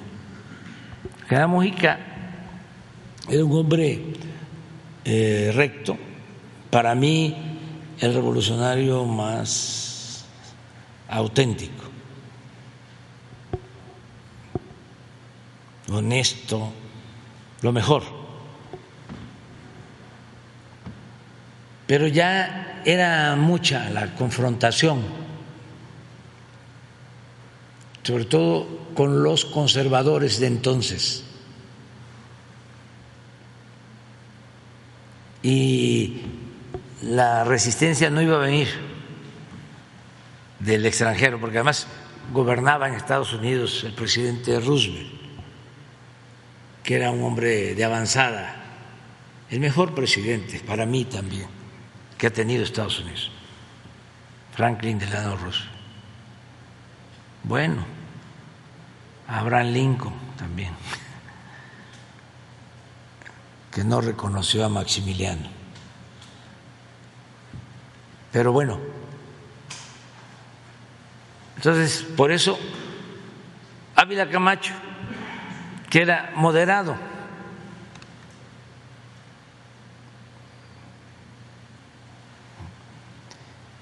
y general había estado con el general Cárdenas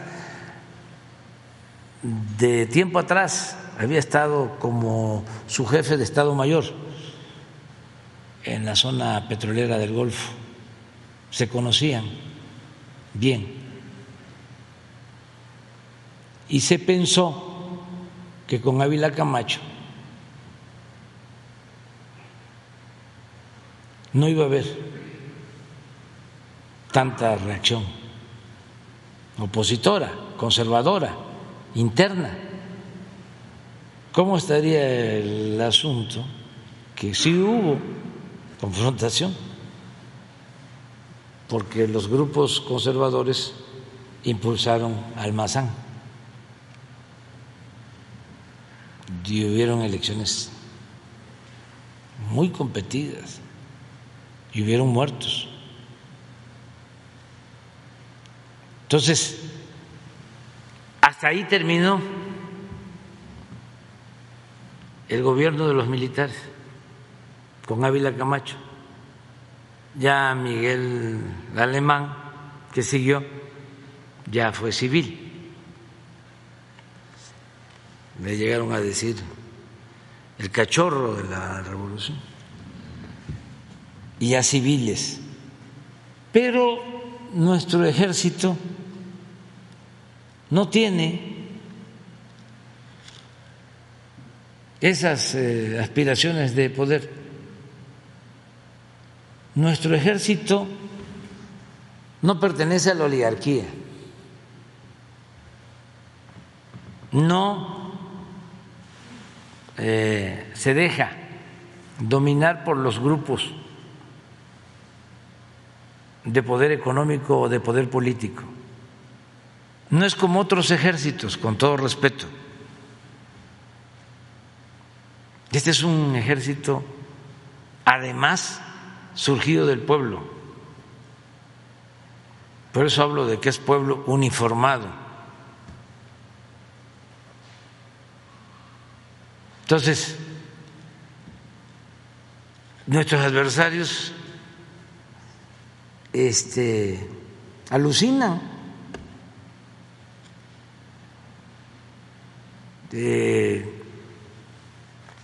Quisieran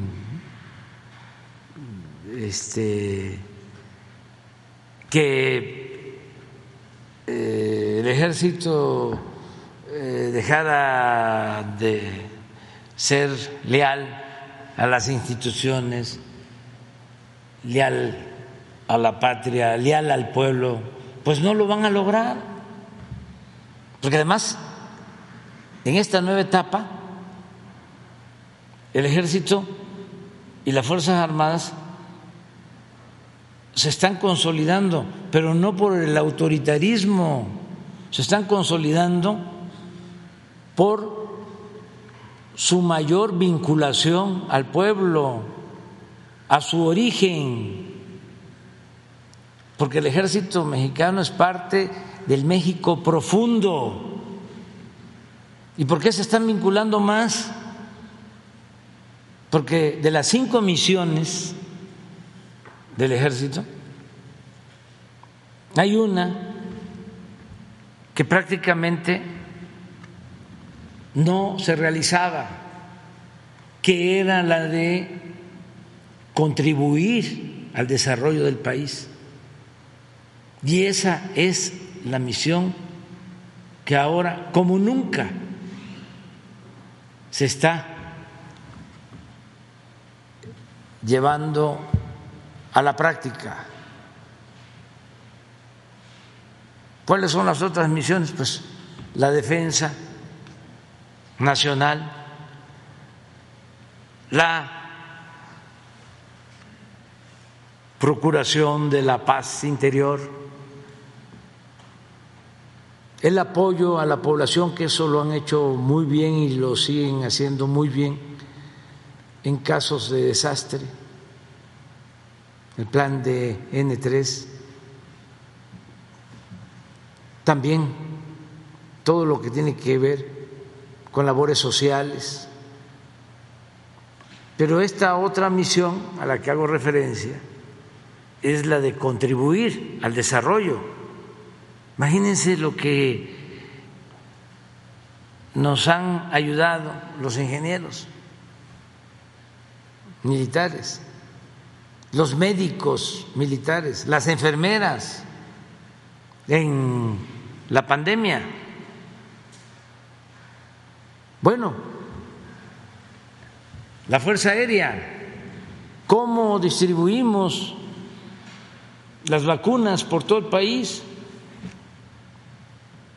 280 o 250 millones de dosis, ¿cuántas? llevamos hasta ahora? 250 millones de dosis por todo el país para vacunar a nuestro pueblo. Por eso, no, no, este, no están pensando en eso los eh, militares, están pensando en eh, seguir sirviendo al pueblo. Y con un añadido eh, con respeto profundo a los derechos humanos. Que eso es muy importante también. Y que no se nos olvide las manchas del ejército se originaron por decisiones que tomaron o por órdenes que dieron autoridades civiles hombres fuertes o presidentes. Entonces, si el presidente de la República, que es comandante supremo de las Fuerzas Armadas, no ordena al ejército reprimir al pueblo,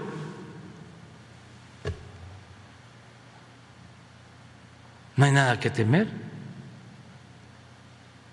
Ahora, si se les dice, eh, vamos a declarar la guerra a los narcotraficantes, como se les decía hace poco, y ustedes hagan su trabajo y no se preocupen por los derechos humanos. Eso nosotros lo vemos. Así era. Por eso son sepulcros, sepulcros blanqueados. Cuánta hipocresía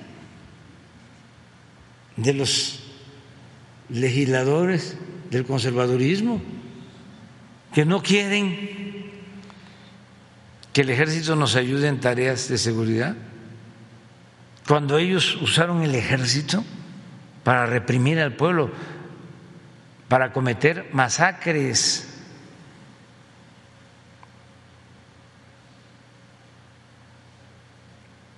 Pero ahí están los domingos.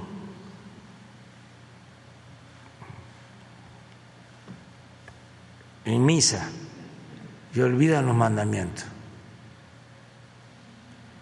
Así son de hipócrita. ¿Ya? Demián. Sí, gracias, eh, señor presidente. Demián Duarte de Sonora Power, eh, la revolución que llegó del norte. Eh, señor presidente, primeramente preguntarle, el INEGI acaba de soltar el dato del indicador global de actividad económica. crecimos al cierre de agosto 4.7%, lo cual es considerado un dato inesperado por los expertos en materia económica. preguntarle su opinión sobre este bueno indicador de fortaleza de nuestra economía en particular. Y, tengo un par de preguntas sobre su visita próxima a mi estado? Pues vamos a seguir creciendo. Eh, fíjese que hoy vi un dato, a ver si, y además para también agradecerle eh, a SOE, porque ellos son los que llevan el registro de los trabajadores inscritos al Seguro Social. Y la verdad que lo están haciendo muy bien en el seguro social. SOE está trabajando muy bien. Bueno, todo el equipo, ¿no? doctor Alcocer, todos, el equipo de salud y eh, el gobierno, es un equipo, no es un, asunto de un solo hombre, es asunto de todos, pues, y la gente, sobre todo, que ayuda mucho, ¿no? Pero a ver si tienes lo de ayer del empleo, es que es importantísimo. O sea, este, es muy probable que lleguemos a, a un millón de empleos de la pandemia hacia acá. O sea, de de un millón de empleos más formales, formales. Entonces, este, a ver si está. Sí, aquí están.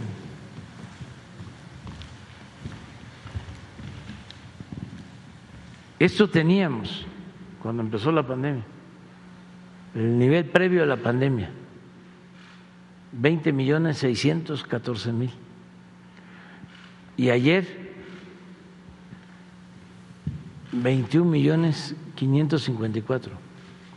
O sea, es muy probable que lleguemos a estos, eh, a 21 614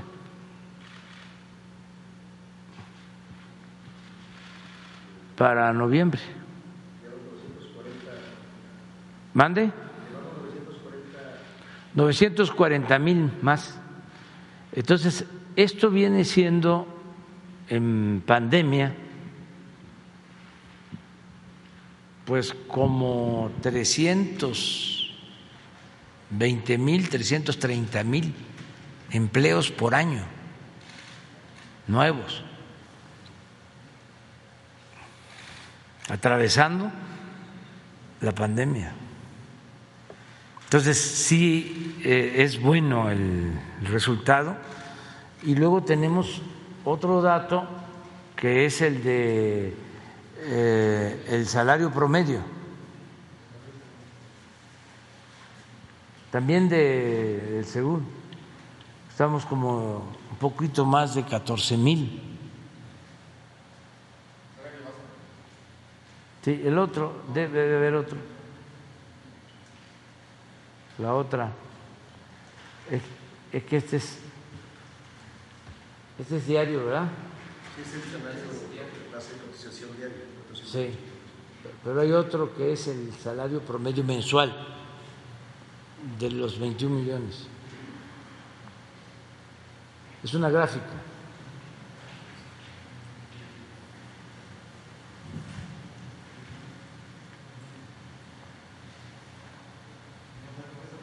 No.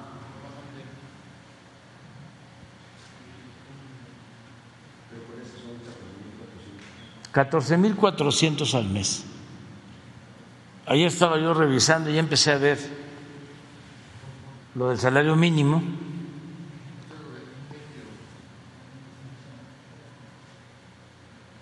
Sí, pero ese es de, de crecimiento. Sí. Sí, sí, pero ahí todavía vamos a esperarnos, pero sí están alentadores los datos de crecimiento. Eh, ayer les decía yo, estábamos ya empezando, empezando a revisar el incremento al salario mínimo para el año próximo. Y este y aun cuando tenemos que cuidar lo de la inflación, eh, sí va a haber eh, un buen aumento también al salario mínimo, porque de todas maneras es mucho el rezago que se traía. Entonces todo esto nos va a ayudar. Sí, eh, señor presidente, bueno, eh, como usted sabe, yo vuelo constantemente de Hermosillo a la Ciudad de México y de la Ciudad de México a Hermosillo. Eh, recientemente, en mi, anterior visita, me tocó la casualidad de trasladarme a mi ciudad a, través del aeropuerto Felipe Ángeles. me subí yo aquí a un Uber, este, aquí en el Zócalo, este, y bueno, le, comento, hice 45 minutos. El único detalle, muy bien el aeropuerto, muy moderno, muy eficiente, rápido todo, este, muy, la, verdad es que me, me da mucho orgullo pues, tener una instalación de ese tipo. El único detalle es que mi vuelo eh, duró alrededor de cinco horas porque como no hay vuelos directos a Hermosillo del Felipe Ángeles, tuve que ir a Tijuana y luego bajar de vuelta a Hermosillo.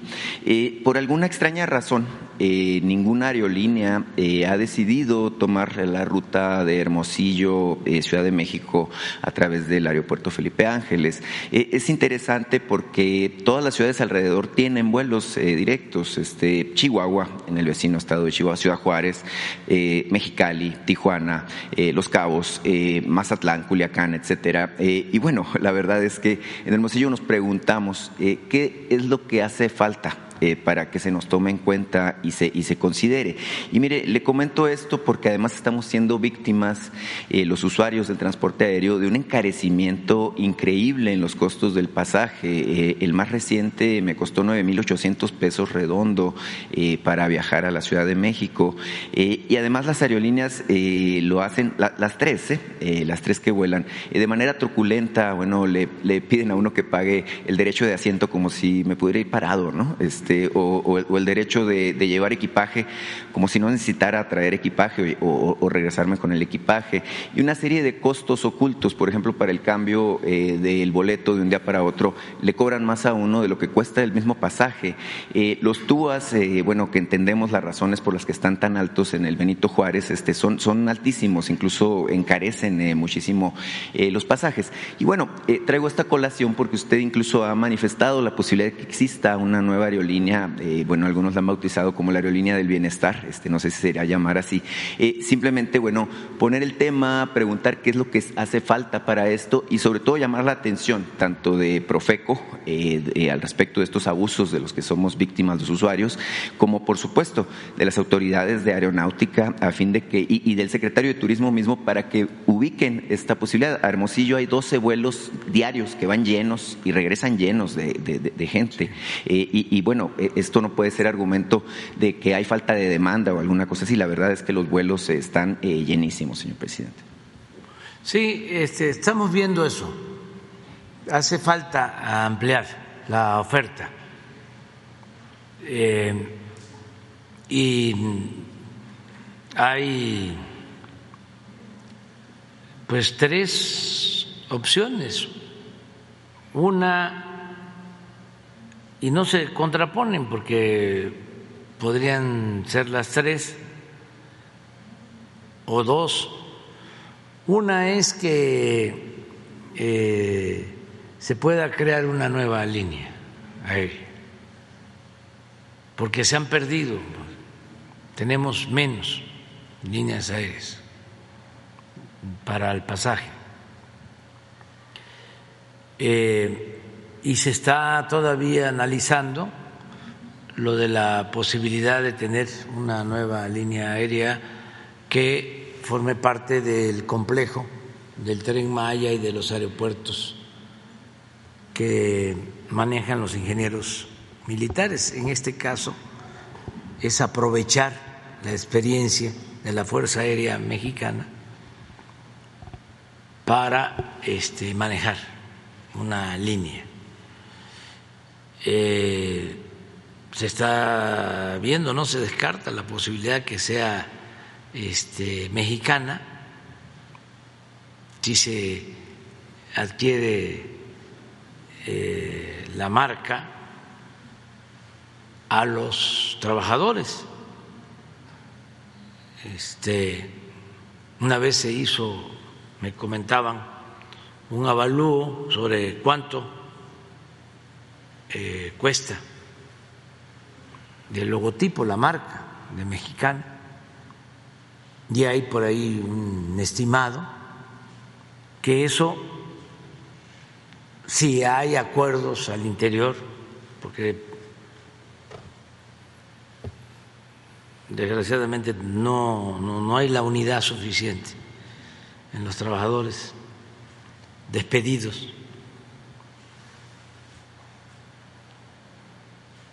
pero eso les ayudaría en algo, porque nosotros eh, pagaríamos a ellos lo que resulte del avalúo. Sí hay un estimado, pero no quiero meterme en eso porque habría que verlo. Incluso que ojalá y a partir de eh, esta conversación, al interior de los mismos trabajadores ya empiece a verse si eh, podrían ellos llegar a un acuerdo. No, porque eso es otro asunto, completamente distinto. Porque tendríamos que este, considerar pues otros elementos y a lo mejor algunos sí podrían pasar en una convocatoria, pero no es así, de que todos los trabajadores pasen a formar parte de la nueva línea aérea. No lo podríamos hacer, no creo yo que sea lo más conveniente. No se olviden, no se olviden de que nosotros somos simplemente administradores de los dineros del pueblo y que el presupuesto es dinero del pueblo, de todos. Entonces, tenemos que cuidar el presupuesto. Se, no, eh, se tiene que buscar que se dé el servicio, ¿sí? en donde no hay, que haya competencia, porque eso es muy importante. Entre más líneas hay, más competencia existe. Y esto ayuda al control de los precios, a regular los precios, a que no se abuse en el cobro de los precios. Entonces, todo esto es lo que se tiene que tomar en cuenta. Pero si, independientemente del proceso legal que están llevando y que nosotros vamos a respetar, se decide, hay un acuerdo de que sí podrían este, vender la marca, porque además hay, como siempre, hay un grupo que como fracasó Mexicana o el gobierno la dejó este, que fracasara por influyentismo, lo vamos a recordar, ¿no? ¿O no lo recordamos? Que fue en la época de Fox y de Calderón. Nada más no se enojen, pues, los simpatizantes del conservadurismo, pero fue así. Fox le entregó mexicana al señor Azcárraga, que para que no se piense que es Emilio, se llama Gastón Azcárraga. Pero Fox se la entregó, le ayudó. Y Calderón como le ayudaron en el fraude del 2006, entregó a Aeroméxico a otros pseudoempresarios y prestanombres.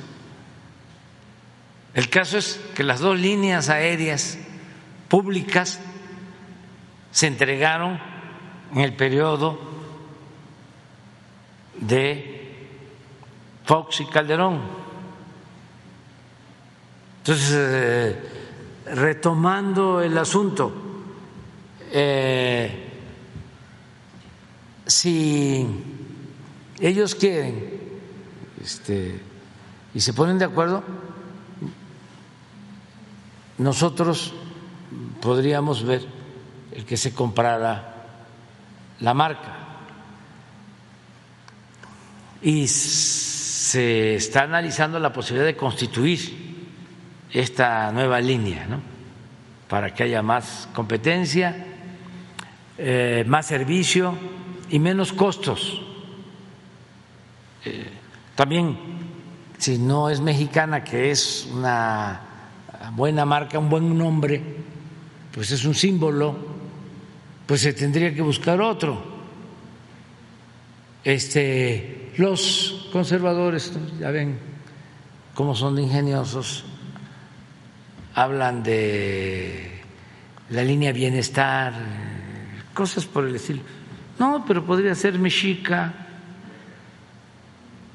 eh, podría este, buscarse este, un nombre que tenga que ver con nuestra patria, que tenga que ver con nuestra cultura, que tenga que ver con México. Por eso. Entonces, pero eso se ve. Esa es una posibilidad. La otra este, es que eh, de la iniciativa privada quieran, por ejemplo, rescatar Aeromar, la misma Interjet, que esa está muy emproblemada, pero si hubiese este, quienes quisieran participar, nosotros ayudaríamos. Este, sí, eh, sí, sí, nacional y extranjera. Y la tercera posibilidad, ah, bueno, ya van a ser cuatro, ya soy como este Ruiz Cortines que decía que habían ternas de cuatro. Este que los mismos que están ahora aumenten sus frecuencias las tres líneas que aumenten. Y la otra es que se abra la aviación. Sí, que puedan este, llegar líneas extranjeras de Europa, de Estados Unidos y eh, llevar a cabo también viajes al interior del país. Entonces, sí, porque esto, ¿qué significaría? Más competencia. Es un poco lo que hablábamos de libre mercado. Es decir, a ver, ¿qué es lo que a un gobierno le debe de importar? La economía del pueblo. Si vamos a pagar nueve mil pesos por un boleto a Hermosillo y resulta que es lo que se puede pagar de México a Lisboa, ¿por qué? ¿Por qué tan caro? Entonces, vamos a abrir la competencia. Además, eso es la democracia. Si hubiese un solo partido, imagínense, ya lo hemos padecido. Hacen y deshacen. Lo importante con la democracia es que hay competencia y nadie se siente absoluto en ningún nivel de la escala.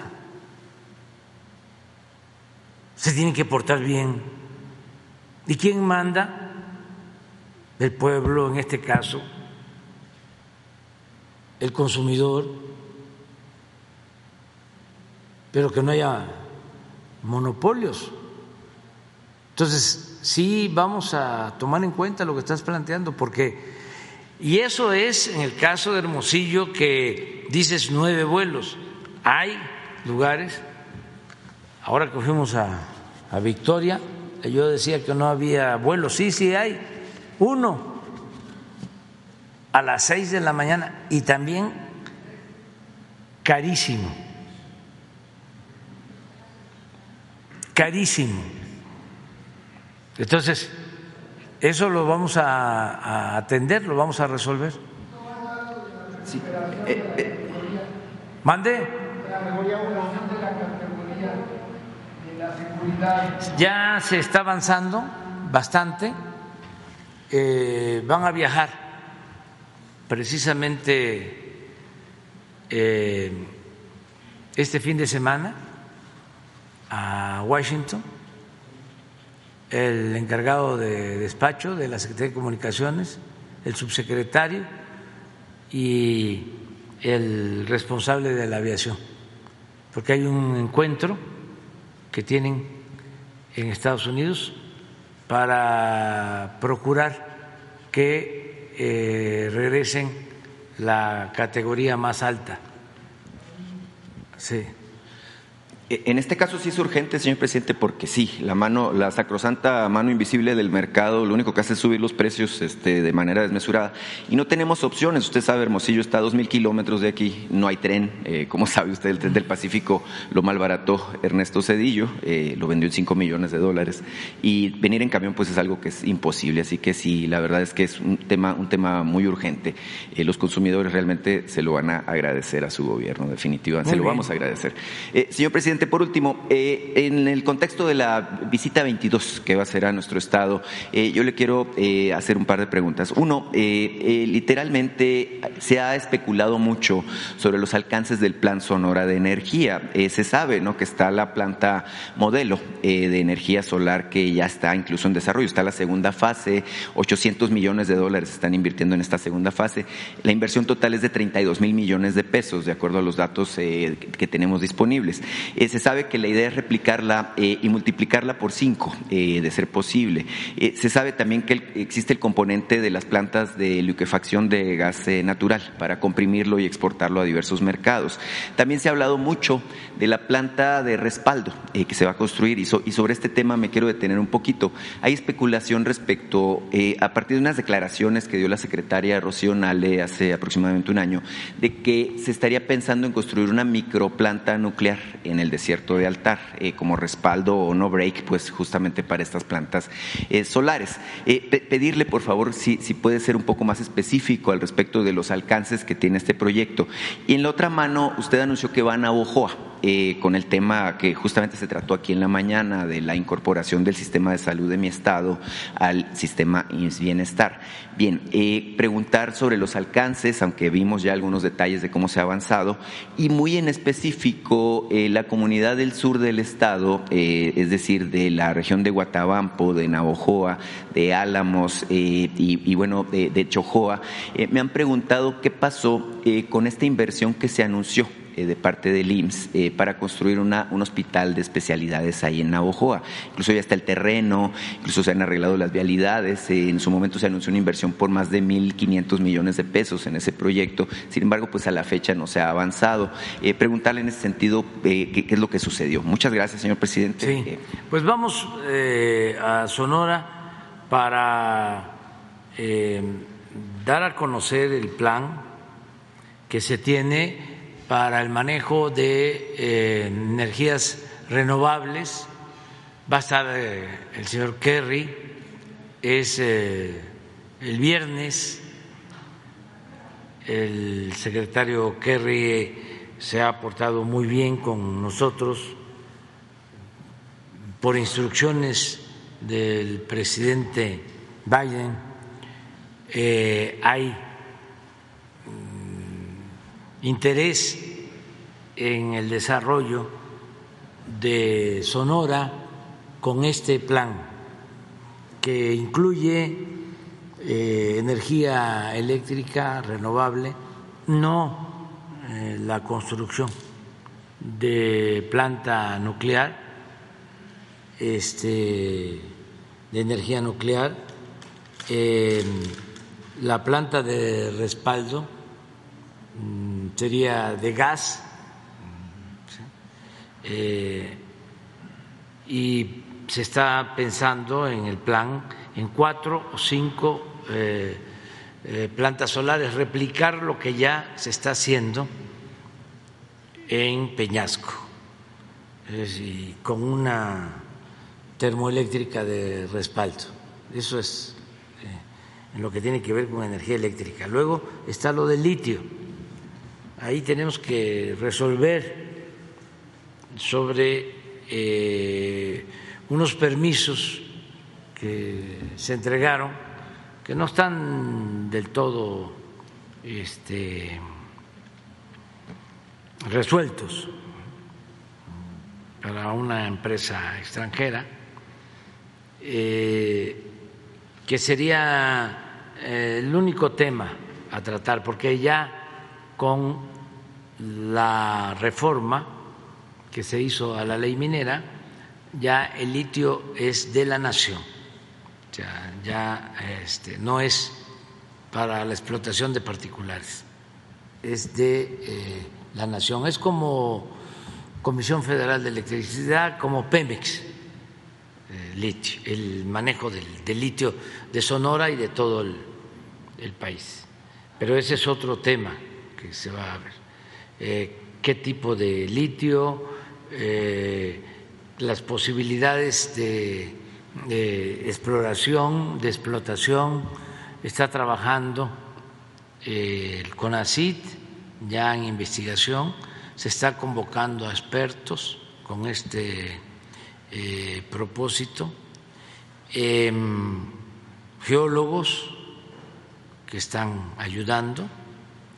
En lo tercero tiene que ver con las baterías este, que se deben de producir también en Sonora. Y el complemento, o en lo que va a desembocar todo, es en impulsar eh, la industria automotriz, sobre todo los carros eléctricos, en el caso de Sonora. Es un plan integral que tiene que ver también con la logística, por eso lo del puerto de Guaymas, por eso también lo de eh, el libramiento del ferrocarril en Nogales, en fin, es un plan integral, eso es lo que eh, tiene que ver con Sonora y es lo que vamos a ver el principal promotor de este plan es el gobernador Alfonso Durazo y hay todo un equipo de respaldo, de apoyo. Acerca de salud, pues sí, vamos a Navojoa, ¿tú puedes explicar? Sí, muchas gracias, señor presidente. Y en efecto, el proyecto sigue en pie, es una sustitución del Hospital General de Zona, el número 3 de Navojoa, que ya tiene muchos años y que se proyectó su sustitución y ampliación para eh, hacer un hospital de 144 camas.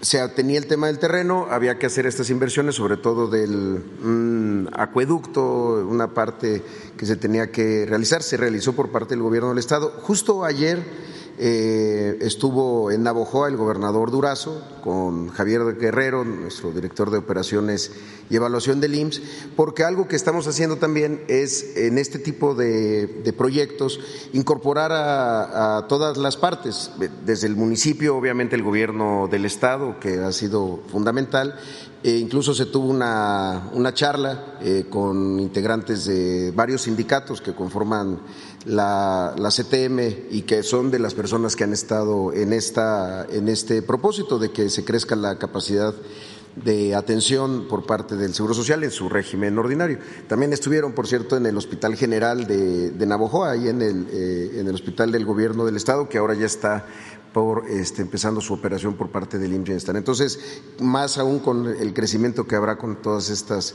eh, proyectos eh, en materia de energía y de, automotriz, se tiene que eh, crecer. Pero sí se ha, mantenido el proyecto, no se ha cancelado. Algunas cosas, desde luego, durante la pandemia tuvieron una, una desaceleración, por decirlo de alguna manera, pero sigue, sigue en pie. Gracias. Bueno, ya nos vamos al desayuno. Mañana. Sin lista, sin lista. Sin lista. Sin lista, sin lista. Mañana.